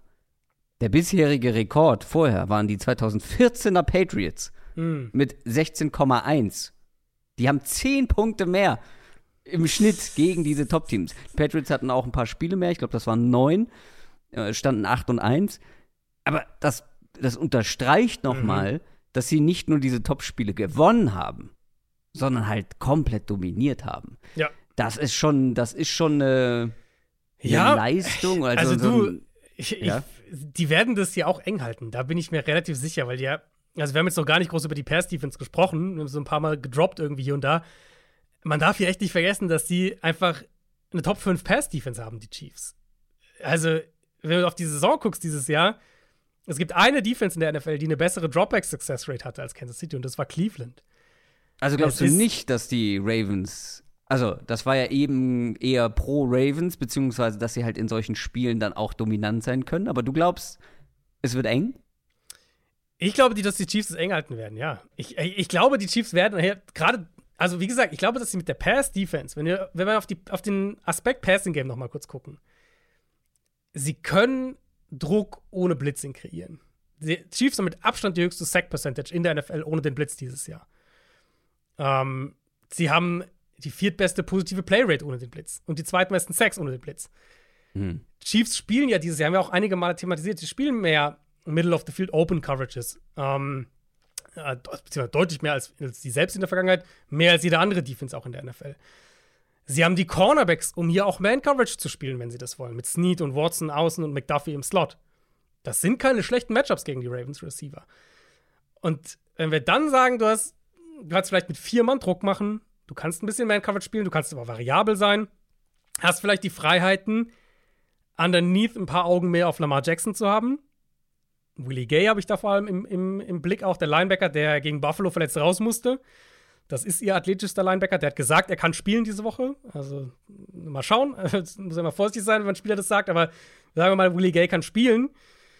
Das ist jemand, den du auch mal als Quarterback-Spy abstellen kannst. Plus, sie haben Chris Jones gegen die Guards der Ravens. Also, ja, Run-Defense ist ein Problem für Kansas City. Ich sehe aber schon ein Szenario, in dem sie mit der Pass-Defense so gut hier matchen, dass sie halt vielleicht ein bisschen mehr auf den Run abstellen können und das halt eng halten. Also, für mich ist das, trotz allem, ist das ein enges Spiel. Ich habe das jetzt auch extra so geframed, um dann sagen zu können, ich kann mir nicht vorstellen, dass die Ravens hier über die Chiefs fielen. Also, mhm. hier treffen die Ravens, die zwar letzte Woche in der zweiten Halbzeit die Nervosität ablegen konnten in diesem Spiel, aber trotzdem immer noch gegen Ravens, die jetzt in der letzten Zeit häufig dann in den Playoffs auch enttäuschend gescheitert sind. Und die treffen hier auf das erfahrenste Playoff-Conference Championship-Team, mhm. das es gibt. Die haben so viel Erfahrung in dieser Situation, die werden abgezockt sein. Können die Ravens das? Wenn das Spiel zum Beispiel kurz vor Schluss eng ist, behalten sie dann die Nerven. Was ist, wenn sie hinten liegen? Auch das war häufiger bei den Ravens in den Playoffs ein Thema in letzter Zeit. Können sie dann aufholen? Ähm, also, es ist super schwierig. Es waren oder es sind die beiden Teams, die ich vor der Saison tatsächlich ins AFC Conference Championship Game getippt habe. Ich habe damals gesagt, ich habe extra noch mal in die Folge reingehört. Ich habe gesagt, weil ich jetzt Lamar Jackson als MVP genommen habe, nehme ich die Chiefs für den Super Bowl. Mhm. Es wäre natürlich zu schön, wenn genau beides eintreffen würde. Mhm. Aber ich weiß nicht, ob ich mich dazu durchregen kann. Baltimore, wie gesagt, mit vier Punkten Favorit ich glaube dann, die Punkte sind absolut valide. Also gerade in so einem Spiel darf man das nicht unterschätzen, dieses, wir waren schon mal hier, wir sind jedes Jahr hier, ihr seid zum ersten Mal hier. Das spielt natürlich eine Rolle. Ähm, und nochmal, also jetzt gerade auch dieser Defense-Punkt. Zu Recht redet ja alles halt über die Ravens-Defense im Vorfeld dieses Spiels. Und die Ravens haben auch eine großartige Defense. Aber dass die Chiefs halt für sich betrachtet selber irgendwie eine Top 5, Top 6 Defense haben, sollte dabei nicht untergehen. Wie gesagt, das Matchup gegen den Run wird hier kritisch sein und da sind sie halt schwach. Das heißt, das kann dann schon auch das sein, was am Ende das Spiel mitentscheidet. Aber ich kann absolut ein Szenario sehen, in dem Kansas City das defensiv Low-Scoring hält. Mhm. Und dann hast du Mahomes, Kelsey offensiv, reichen vielleicht zwei gute Drives, keine Ahnung, zweimal noch Field Goal und, und du gewinnst halt irgendwie mit, mit 17 Punkten oder 20 Punkten oder irgendwie sowas. Also so ein Szenario kann ich mir total vorstellen. Ich, ich, ich glaube ehrlicherweise auch, dass das Spiel überraschend low-scoring am Ende werden könnte. Es gibt noch einen Faktor, der tendenziell eher für die Ravens spricht. Es könnte regnen. Es könnte regnen. In Baltimore. Ja. ja. Mhm. Ähm, aber es gibt einen anderen Quarterback, der etwas mehr anfällig ist bei Regen mhm. und der spielt in dem zweiten Spiel. Und dazu kommen wir jetzt. Die San Francisco 49ers spielen gegen die Detroit Lions um 0.30 Uhr deutscher Zeit in der Nacht auf Montag. Geht es los? Die Lions sind dank eines Siegs gegen die Bucks mit dabei. Die 49ers haben sich gegen die Packers gemüht, aber es am Ende geschafft. Und Trotzdem finde ich, ist es ein ganz anderes Match als das erste, weil hier treffen wirklich viele Gegensätze aufeinander. Hier gibt es auch einen relativ klaren Favoriten, zumindest, zumindest in der Theorie. In der Praxis stimme ich nicht ganz zu, aber dazu kommen wir später mehr. Stichwort Regen, das soll es nicht tun in San Francisco. Also 49ers-Fans können da schon mal durchatmen. Und auch hier ist es ähm, insofern Gegensätze, weil ja, die 49ers hatten jetzt nicht das beste Spiel letzte Woche, aber auf die gesamte Saison gesehen sind wir uns, glaube ich, alle einig, wenn man sagt, die sind schon Tier über den Lions gewesen. Mhm. Und auch natürlich auch hier, was Erfahrung angeht. Ne? Also die 49ers tatsächlich, auch wenn es jetzt nicht die Generation unbedingt ist, aber das 49ers insgesamt mit den meisten NFC Conference Championship Games in der Geschichte. 19 Stück sind auch das Team, das am häufigsten ähm, das Ganze zu Hause in San Francisco ausgetragen hat, nämlich elfmal. Und die Lions auf der anderen Seite, das einzige NFC-Team, das noch nie ein Conference Championship Game gewinnen konnte. Hm. Sie haben auch erst eins gespielt, 1991. Irgendwann ist immer das erste Mal, aber die 49ers standen dazu auch noch in drei der letzten vier. Nur eins gewonnen, muss man dazu sagen. Aber Nummer zwei muss hier eigentlich dazu kommen. Vor allem, wenn man sich das Matchup zwischen Kyle Shanahans Offense und der Lions Defense anschaut. Nach Expected Points Added per Play spielt hier die Nummer 1 Offense gegen die Nummer 21 Defense der Liga in der Regular Season. Aber ich finde schon, es könnte Hoffnungsschimmer geben aus Lions Sicht. Ich glaube schon, wir sollten das Ganze aus der Perspektive aufziehen. Wo können wir Lions-Fans vielleicht doch ein bisschen Hoffnung mitgeben? Die Run-Defense der Lions war jetzt schon mhm. mehrfach stark in dieser Saison wenn sie es schaffen, oder anders gesagt, schaffen sie es, das Spiel in Brock Purdys Hände zu legen. Mhm. Ich meine, wenn ja, dann heißt das nicht automatisch, dass man dann ein leichtes Spiel hat, weil Aber, Brock ja. Purdy kann deutlich besser spielen als letzte Woche, das wissen ja. wir. Aber Debo Samuel ist angeschlagen und grundsätzlich mhm. glaube ich, ist halt diese Herangehensweise deutlich besser, als sich zusätzlich von Christian McCaffrey über den Haufen laufen zu lassen. Also lieber zu sagen, wir versuchen alles, um das Run-Game der 49ers zu stoppen, wird schwierig genug. Brock Purdy muss uns schon schlagen. Durch die Luft. Ich würde genau das Gegenteil machen. Was? Ähm, weißt du noch, dass wir nach in der, in der äh, Nachbetrachtung und Nachgang von dem Ra äh, Ravens Niners Spiel, so ist es korrekt, ja. hatten wir in der Story der Woche dann äh, in der Donnerstagsfolge hatten wir das Thema war das jetzt ein Blueprint? War das jetzt irgendwie so hier die Blaupause? Und wir hatten dann auch drüber gesprochen, so welche NFC-Defense könnte das denn vielleicht? Zumindest halbwegs vergleichbar vom Gameplay. Ah, ich erinnere mich, ja. Und meine Antwort war Detroit damals. Mit natürlich Einschränkungen, so. Natürlich haben die Lions nicht ansatzweise die Linebacker, die Baltimore hat, zum Beispiel. Die Run-Defense musste mit einer leichteren Box standhalten. Da Ne, also ja, der Take war, keine Defense kann es in der NFC so wie die Ravens, aber für mich war der, die, waren die Lions aus Personell-Perspektive der interessanteste Case.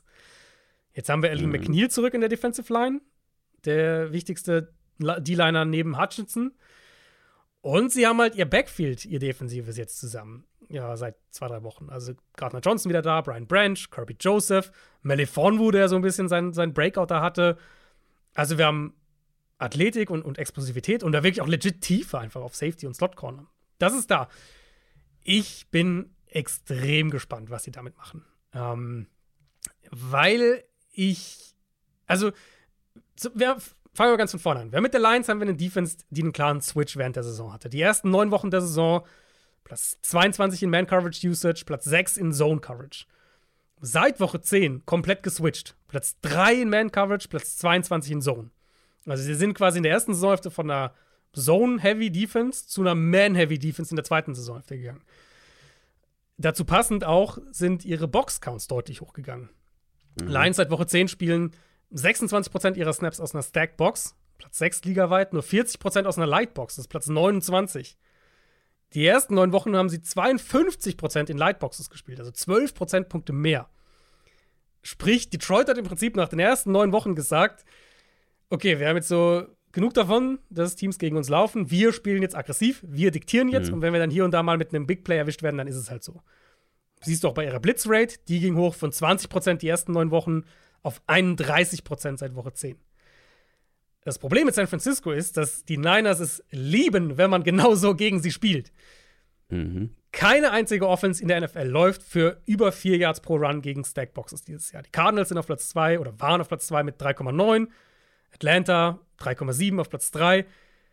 Außer die Niners. Die stehen bei 4,3 Yards pro Run gegen Stackboxes.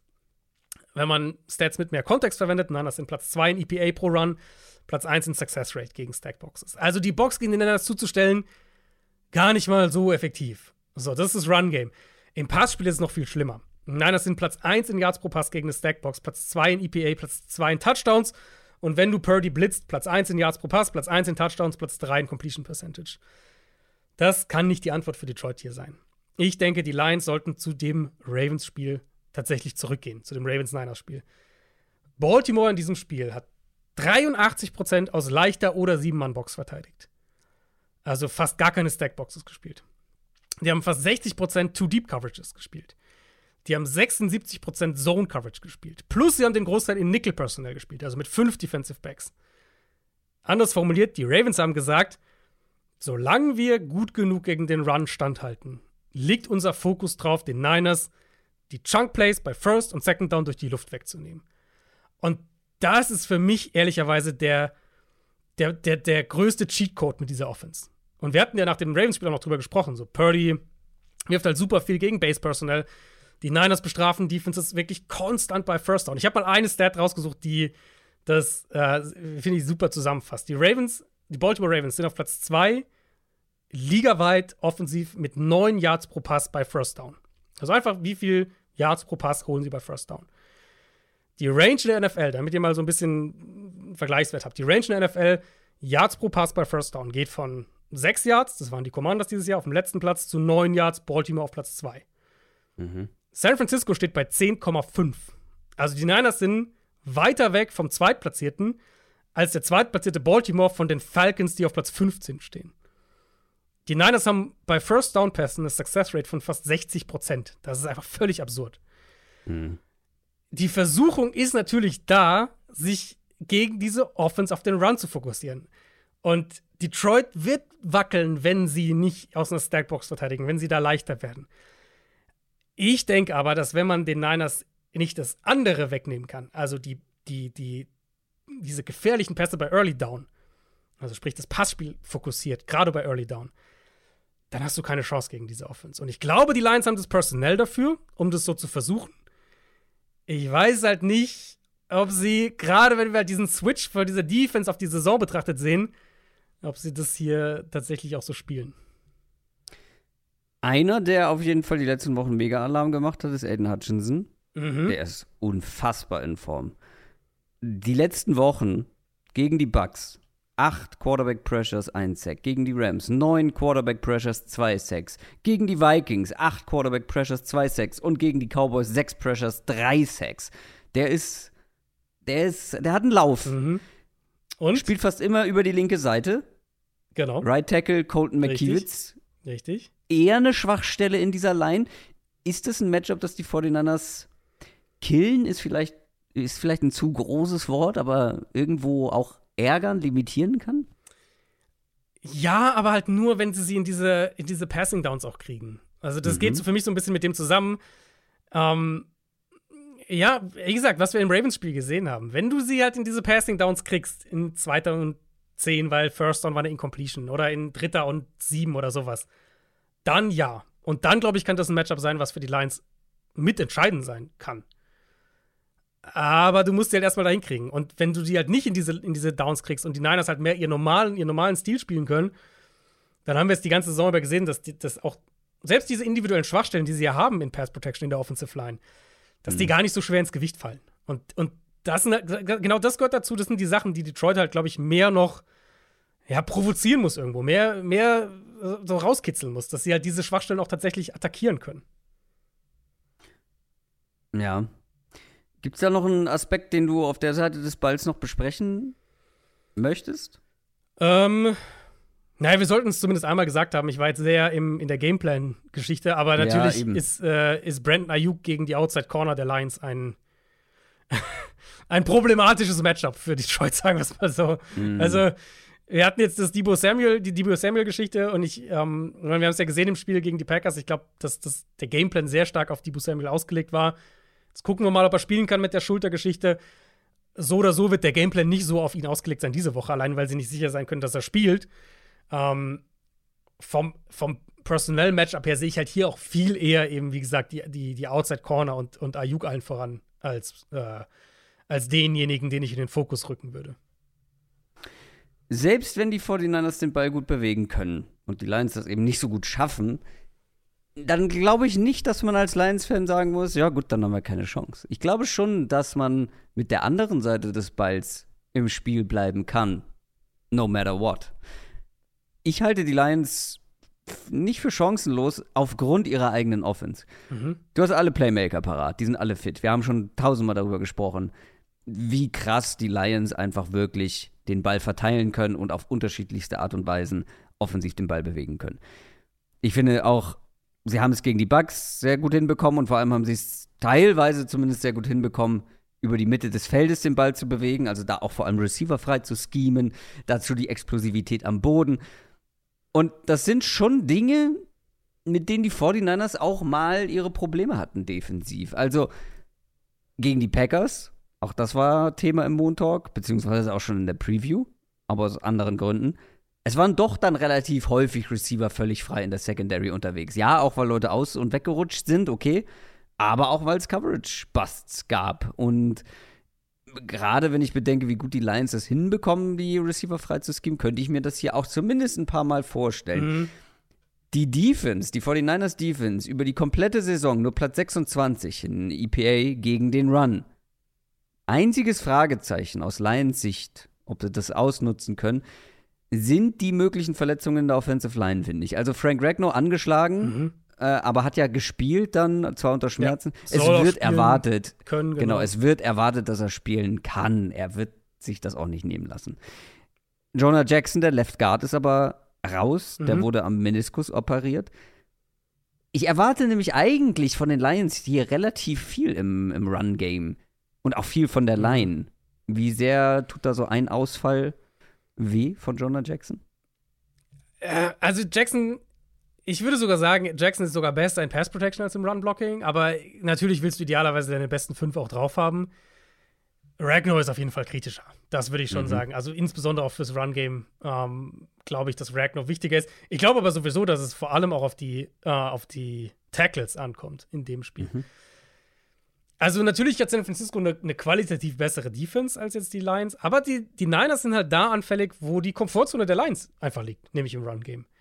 Und viel, viel Hoffnung war ja auch so ein bisschen drauf, wenn Eric Armstead zurückkommt nach der Fußverletzung, dass sie dann da mehr Stabilität bekommen. War jetzt gegen Green Bay nicht so wirklich der Fall. Jetzt kommt diese Lions Offensive Line, deren, deren Stärke halt wirklich das Run-Blocking auch ist. Und ich glaube tatsächlich auch, dass das ein Bereich ist, in dem die Lions dieses Matchup dominieren können. Armstead zurück hilft auf jeden Fall, gerade eben innen, gerade mit einem Backup Guard dann. Das kann schon auch dann hier und da ein mhm. Problem mal sein für die Lions. Das Ding ist aber, die Lions, die, die Niners sind sowieso defensiv gar nicht so schlecht bei Inside Zone. Also die, die typische Inside Run Game, was die, was die Lions auch viel machen. Das ist ein Bereich oder das ist eine Art Run Game, das ähm, San Francisco eigentlich ganz gut stoppt. Was ich erwarte, ist eine Mischung aus Duo-Blocking im Zentrum. Also das sind dann auch die toughen Yards für viel David Montgomery vor allem und Outside Zone für Jameer Gibbs. Und ich glaube, hier liegt ein zentraler Schlüssel für die Lions, weil die Niners sind echt anfällig und das haben wir jetzt in vielen Matchups gesehen. Die sind anfällig, wenn du die Edges im, im Run-Game attackieren kannst. Ähm, das trifft auf Bosa ein Stück weit zu, trifft aber vor allem auf, auf Chase Young auf der anderen Seite zu. Und deswegen meine ich das gerade. Die Lions haben mal zwei richtig, richtig gute Tackles, wo sie dominant auch mal sein können, wo auch mal ein Penny Sewell kann auch definitiv Nick Bosa mal aus dem Weg räumen. Mhm. Detroit wird Big Plays hier brauchen. Und ich, ich glaube, dass die durch die Luft, kommen wir gleich dazu, dass die durch die Luft schwer werden.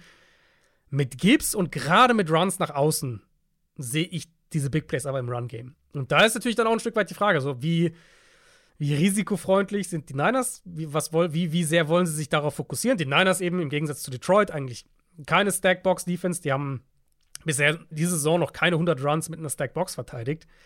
Generell eine Defense, die das nicht so häufig macht bekommen wir hier vielleicht den Safety dann häufiger in der Box, bekommen wir mehr Verteidiger in Ballnähe, um Detroit eben auch diese Runs nach außen zu nehmen.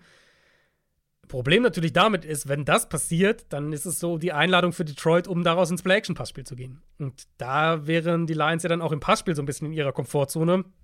Play-Action sehr konstant für diese Offense, Goff über neun Yards pro Pass, äh, zehn Touchdowns, eine Interception, wirft den Ball, ähnlich wie Purdy tatsächlich auf der anderen Seite, wirft den Ball bei Play Action gar nicht so wahnsinnig tief, aber hat halt natürlich tolle Playmaker, St. Brown, Laporta allen voran. Das heißt, auch hier, du willst aus, aus Defense-Sicht für San Francisco, willst du da schon ein bisschen, bisschen Mittelweg finden. Und gleichzeitig sage ich, würde ich hier tatsächlich eher sagen, du, du darfst dich halt nicht von den Lions da am Boden dominieren lassen. hier könnte ich mir vorstellen, dass der Gameplan sogar ein bisschen mehr Richtung Run-Game geht. Wo ich jetzt gerade auf der anderen Seite gesagt habe, ich würde definitiv Pass First denken, wenn ich die Lions Defense bin.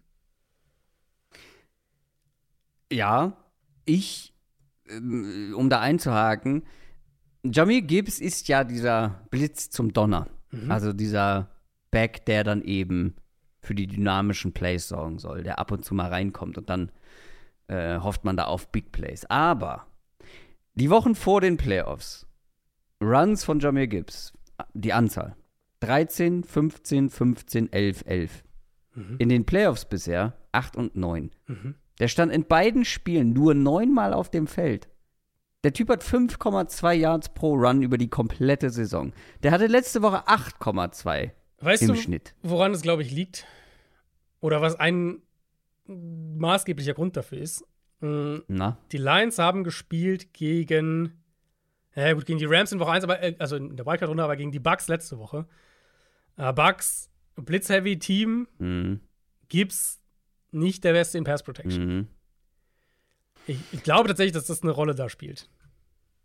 Ja, gut, aber du kannst ihm ja, also Run, Runs kannst du ihm ja schon tendenziell also, mehr geben, klar, wenn du laufen logisch, willst. Logisch, aber du willst ja auch nicht so haha, Jamir Gibbs steht auf dem Feld, jetzt laufen wir den Ball. Du willst ja gar nicht hier ein Alarmsignal. Ich glaube, so war es aber tatsächlich. Ich gucke gleich noch mal nach, wie, in wie vielen, bei wie vielen Passplays er auf dem Feld stand, aber ich glaube, es war sehr Gegen die Bucks Jamir wahrscheinlich, steht, ja, wahrscheinlich nicht so viel. Jamir Gibbs steht auf dem Feld, wir laufen. Wobei er gegen ähm, die Bucks ja auch einige Targets hatte. Also zumindest als Receiver war ja, er, gut. Äh, war er Stimmt. Dabei. Aber nicht als Passblocker. Aber die Gefahr ist halt nicht so groß, weil die Niners sind keine Blitzing-Defense. Überhaupt ähm, nicht. Die haben äh, Jordan Love letzte Woche bei wie vielen Dropbacks geblitzt? Die Zahl habe ich tatsächlich nicht, aber es kann nicht viel gewesen zwei. sein. Zwei, okay, deswegen so sieben, sechs, sieben gesagt. Nee, zwei. Ganze ja. zwei Dropbacks haben sie ihn geblitzt und trotzdem bei 40% der Dropbacks unter Druck gesetzt. Aber das ist ein anderes Thema. Ich, also ich sehe das hier als ein ganz klares Jamir Gibbs-Spiel. In jeder Hinsicht. Ich, ja, ich denke, dass das, das Darauf wollte ich auch hinaus. Ja. Ich will den mehr sehen hier mhm. in diesem Spiel. Wollen wir noch kurz zum, zum normalen Passing-Game kommen? Ja, bitte. Da habe ich äh, gerade schon so versucht hinzuleiten, wie das denn überhaupt dann auch mit dem Druck aussehen wird. Mhm. Also Aiden Hutchinson, äh, nee, Moment, das war die andere Seite des Balls. Jetzt komme ich durcheinander. Nick Bosa spielt ja. auf der Seite des Balls. Ja. Ähm, ist jetzt nicht ganz so on fire wie Aiden Hutchinson, aber hat auch jetzt äh, letzte Woche gezeigt, dass mit ihm zu rechnen ist natürlich. Generell der Pass Rush, diese Front und gegen die Packers, wie gesagt, 40% der Dropbacks stand Jordan Love unter mhm. Druck. Das wird hier nicht so sein. Sollte, ja, die Lions Line sollte besser sein, ne? Die Line ist besser und die, die, die Lions haben halt einfach generell den Fokus mehr auf diesen ganzen Quick Game. Also du hast nur drei Quarterbacks dieses Jahr, haben den Ball im Schnitt schneller geworfen als Goff. Und wenn Goff den Ball in unter zweieinhalb Sekunden wirft, was ja so dieser, dieser Benchmark so ein bisschen ist, unter zweieinhalb Sekunden, Platz 6 in Completion Percentage, Platz 4 in Yards pro Pass, 15 Touchdowns geworfen, sehr, sehr gute Pressure-to-Sack-Rate, 5,7 Prozent. Also ist besser als Josh Allen, ist besser als, als Dak, als Herbert. Das ist fast 5 Prozentpunkte besser als Purdy auf der anderen Seite. Da, da kriegst du oft nicht so einen richtigen Zugriff. Gerade auch mit dem mhm. Pass Rush auf diese Offense. Und wenn sie da in diesen Groove reinkommen, die Lions, dann ist die Offense auch produktiv. Das könnte aus meiner Sicht eben auch so ein bisschen für einen Gameplan für mich sprechen, um wie gesagt, so ein bisschen mit eigenen Tendenzen zu brechen. Also, dass sie vielleicht ein bisschen mehr nach vorne verteidigen. Vielleicht auch ein bisschen mehr Single-High-Coverages riskieren, weil du halt jetzt nicht unbedingt erwartest, dass Goff im Dropback-Passing-Game die Shots nach außen wirft. Und wenn du dann halt wirklich als, als deine Pri also die erste Prio aus Lines oder aus, aus Niners Defense-Sicht für mich ist Run-Game stoppen. Zweite Prio ist Quick-Game verteidigen. Natürlich alles dosiert, weil du willst Detroit logischerweise jetzt auch nicht gegen die Stackbox den Ball werfen lassen. Ähnliches Thema wie andersrum. Lions sind da auch sehr, sehr gefährlich. Ich glaube halt, dass die, dass die Niners ein bisschen aufpassen müssen, dass sie nicht zu viele Räume einfach lassen. Also das gilt im Run-Game, bei diesem, bei, was wir jetzt ausführlich hatten, Runs nach außen, dieses ganze Thema, aber halt auch im Underneath-Passing-Game. Und vielleicht müssen sie sich da auch ein bisschen umstellen und ein bisschen mehr nach vorne verteidigen. Die 49ers sind mit sieben Punkten favorisiert. Mhm. Aber irgendwann ist immer das erste Mal. Ich habe es vorhin schon gesagt. es ist nicht das erste Conference Championship Game für Jared Goff zum Beispiel. Ja, stimmt. Ich ja. glaube, die Offense wird richtig Alarm machen. Ich glaube, und ich habe es mir auch hier nochmal als Notiz hingeschrieben, am Boden. Ich glaube, dass die laufen können. Und dann muss man sagen, wenn die Run-Defense der Lions, also du willst, du drehst es ja eher oder möchtest es ja eher auf Think Pass First gehen, aber wenn die Run-Defense, ich bleibe jetzt dabei, einigermaßen hält und Purdy wieder nur so anderthalb gute Drives hat wie letzte Woche. Ich glaube, das wird den 49ers nicht reichen. Ich glaube, Purdy muss hier zwingend besser spielen, weil die Packers hatten Chancen, dieses Spiel zu gewinnen und haben sie liegen gelassen. Ich glaube nicht, dass die Lions sie liegen lassen würden, wenn sie sie bekommen.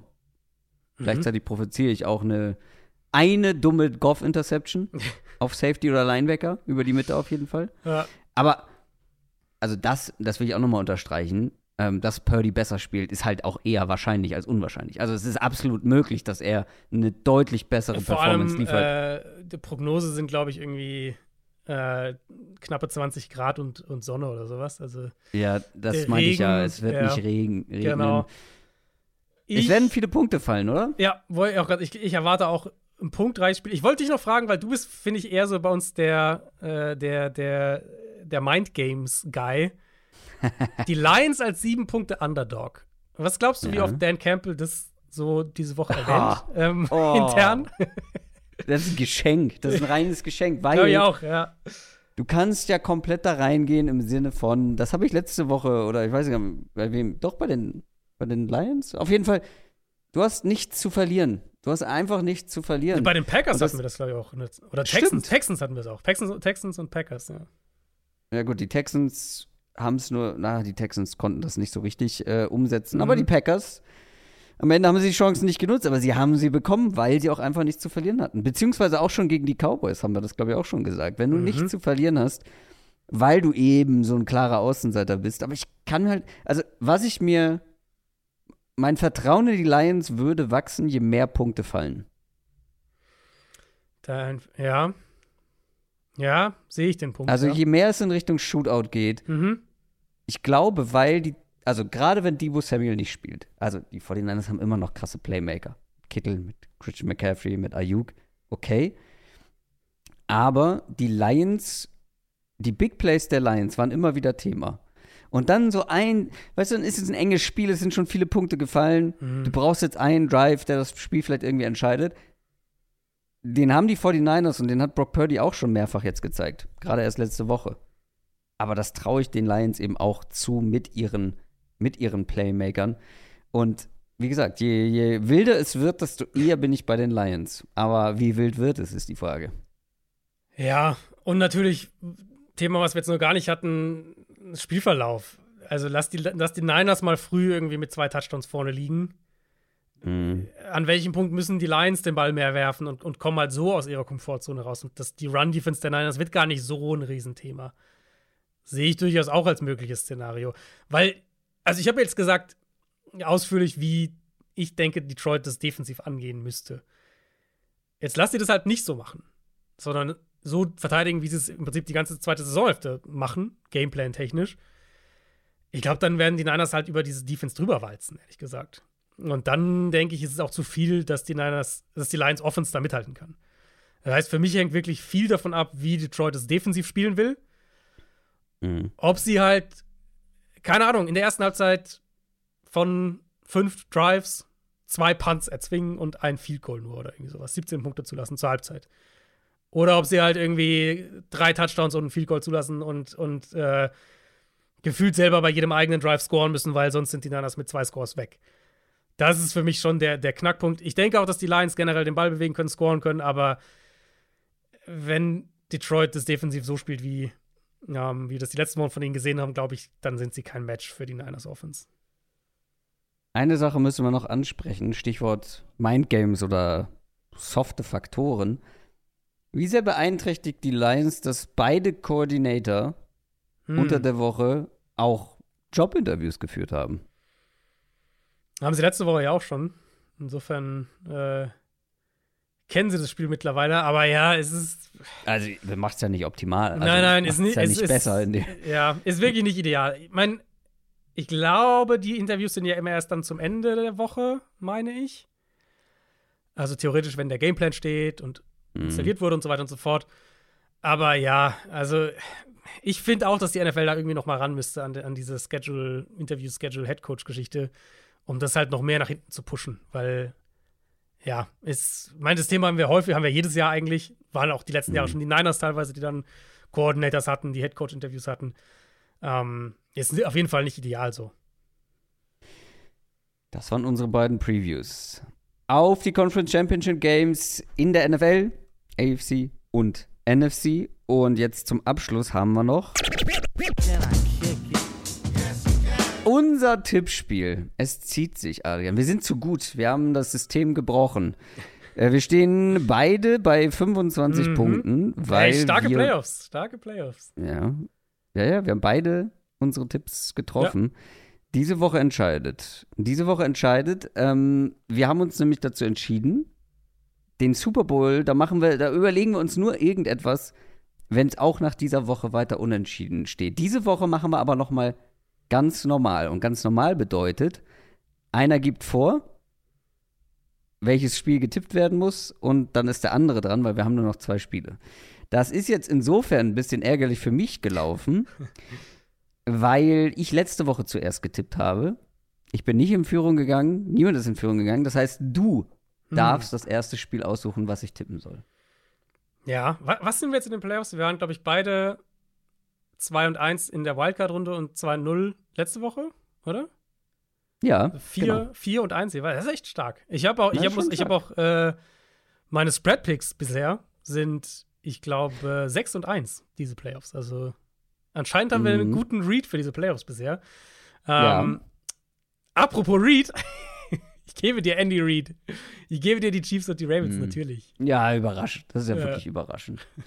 Ist übrigens gesunken, die Line. Nur noch 3,5 für die Ravens. Hm.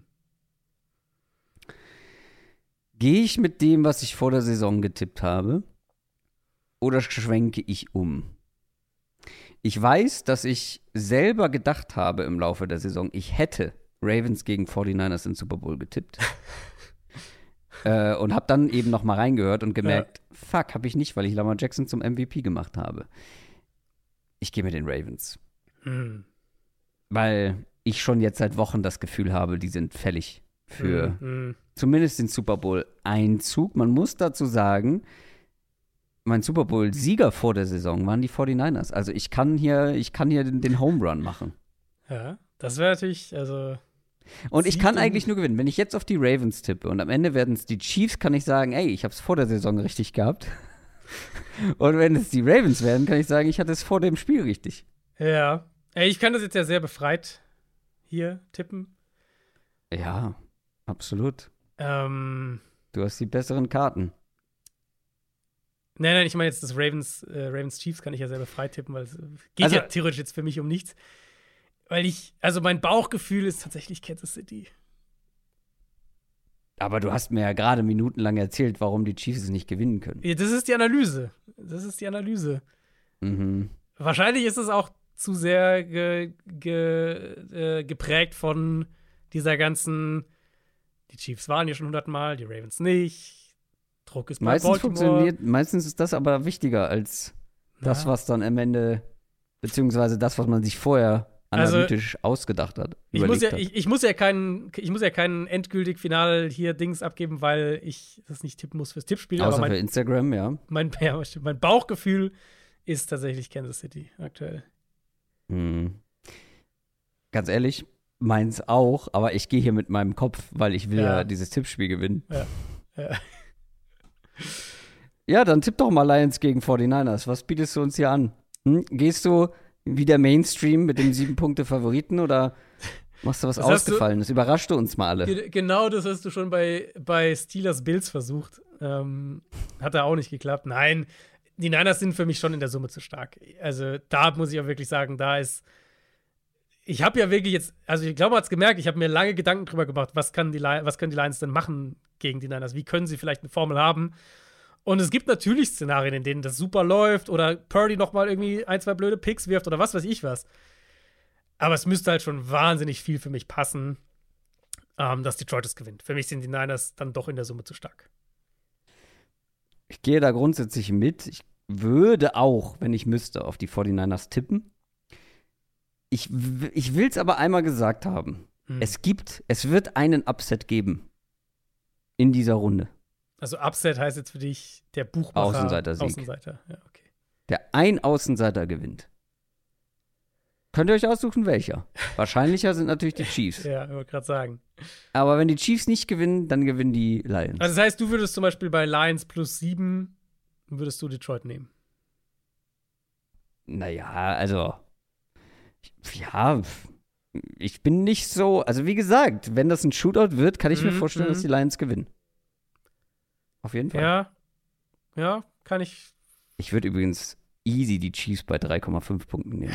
Same. Habe ich letzte Woche auch gemacht mit, mit Ja. äh, der Bills-Line. Die war ja auch lange auf drei, ist dann auf 2,5 und ich meine, die Chiefs haben es einfach gewonnen. Also insofern, Ja. ähm, ja, da bin ich auch bei den Chiefs. Also, das war's. Das war unsere Preview auf die Conference Championship Games. Nächste Woche ist dann unsere Award-Show, oder? Richtig, richtig. Mm, ja. Eine meiner Lieblingsshows. Ja. Da freue ich mich sehr drauf. Bevor wir dann auf den Super Bowl zu sprechen kommen und äh, dann kommst du ja auch nach Berlin zum Super Bowl gucken. Mhm. Da freue ich mich auch sehr drauf und Mhm. freue mich auf alle, die äh, im Gewinnspiel gewonnen haben und mit dabei sein werden. Das war's aber erstmal für heute, für diese Woche. Äh, wir hören uns dann natürlich Montag nach den Spielen wieder. Vielleicht, also wir müssen dann noch mal hinter den Kulissen über die Uhrzeit sprechen. Das wird wieder mit Köln so eine, so eine Geschichte. Ähm, aber es wird auf jeden Fall einen Moon-Talk geben. Adrian, letzte Worte, wie immer. College Update gab es vergangene Woche zu Nick Oh, Saban, falls ihr stimmt. da noch nicht reingehört habt. Und äh, wie gesagt, für alle Supporter, wir machen einmal im Monat den, äh, einen, einen exklusiven Supporter-Mailback. Könnt ihr bei uns im Discord Fragen stellen. Habt ihr diese Woche auch wieder gemacht. Und äh, ich glaube, Freitag hatten wir uns geeinigt. Freitag nehmen wir den auf. Das heißt, irgendwann Freitag, Mittag, Nachmittag, äh, solltet ihr den dann auch kriegen. Das war's auf jeden Fall. An dieser Stelle oder von dieser Stelle von den Conference Championship Games unserer Preview. Wie gesagt, ich wünsche euch ganz viel Spaß damit am Sonntagabend. Wir hören uns Montag wieder. Macht's gut. Tschüss. Ciao, ciao.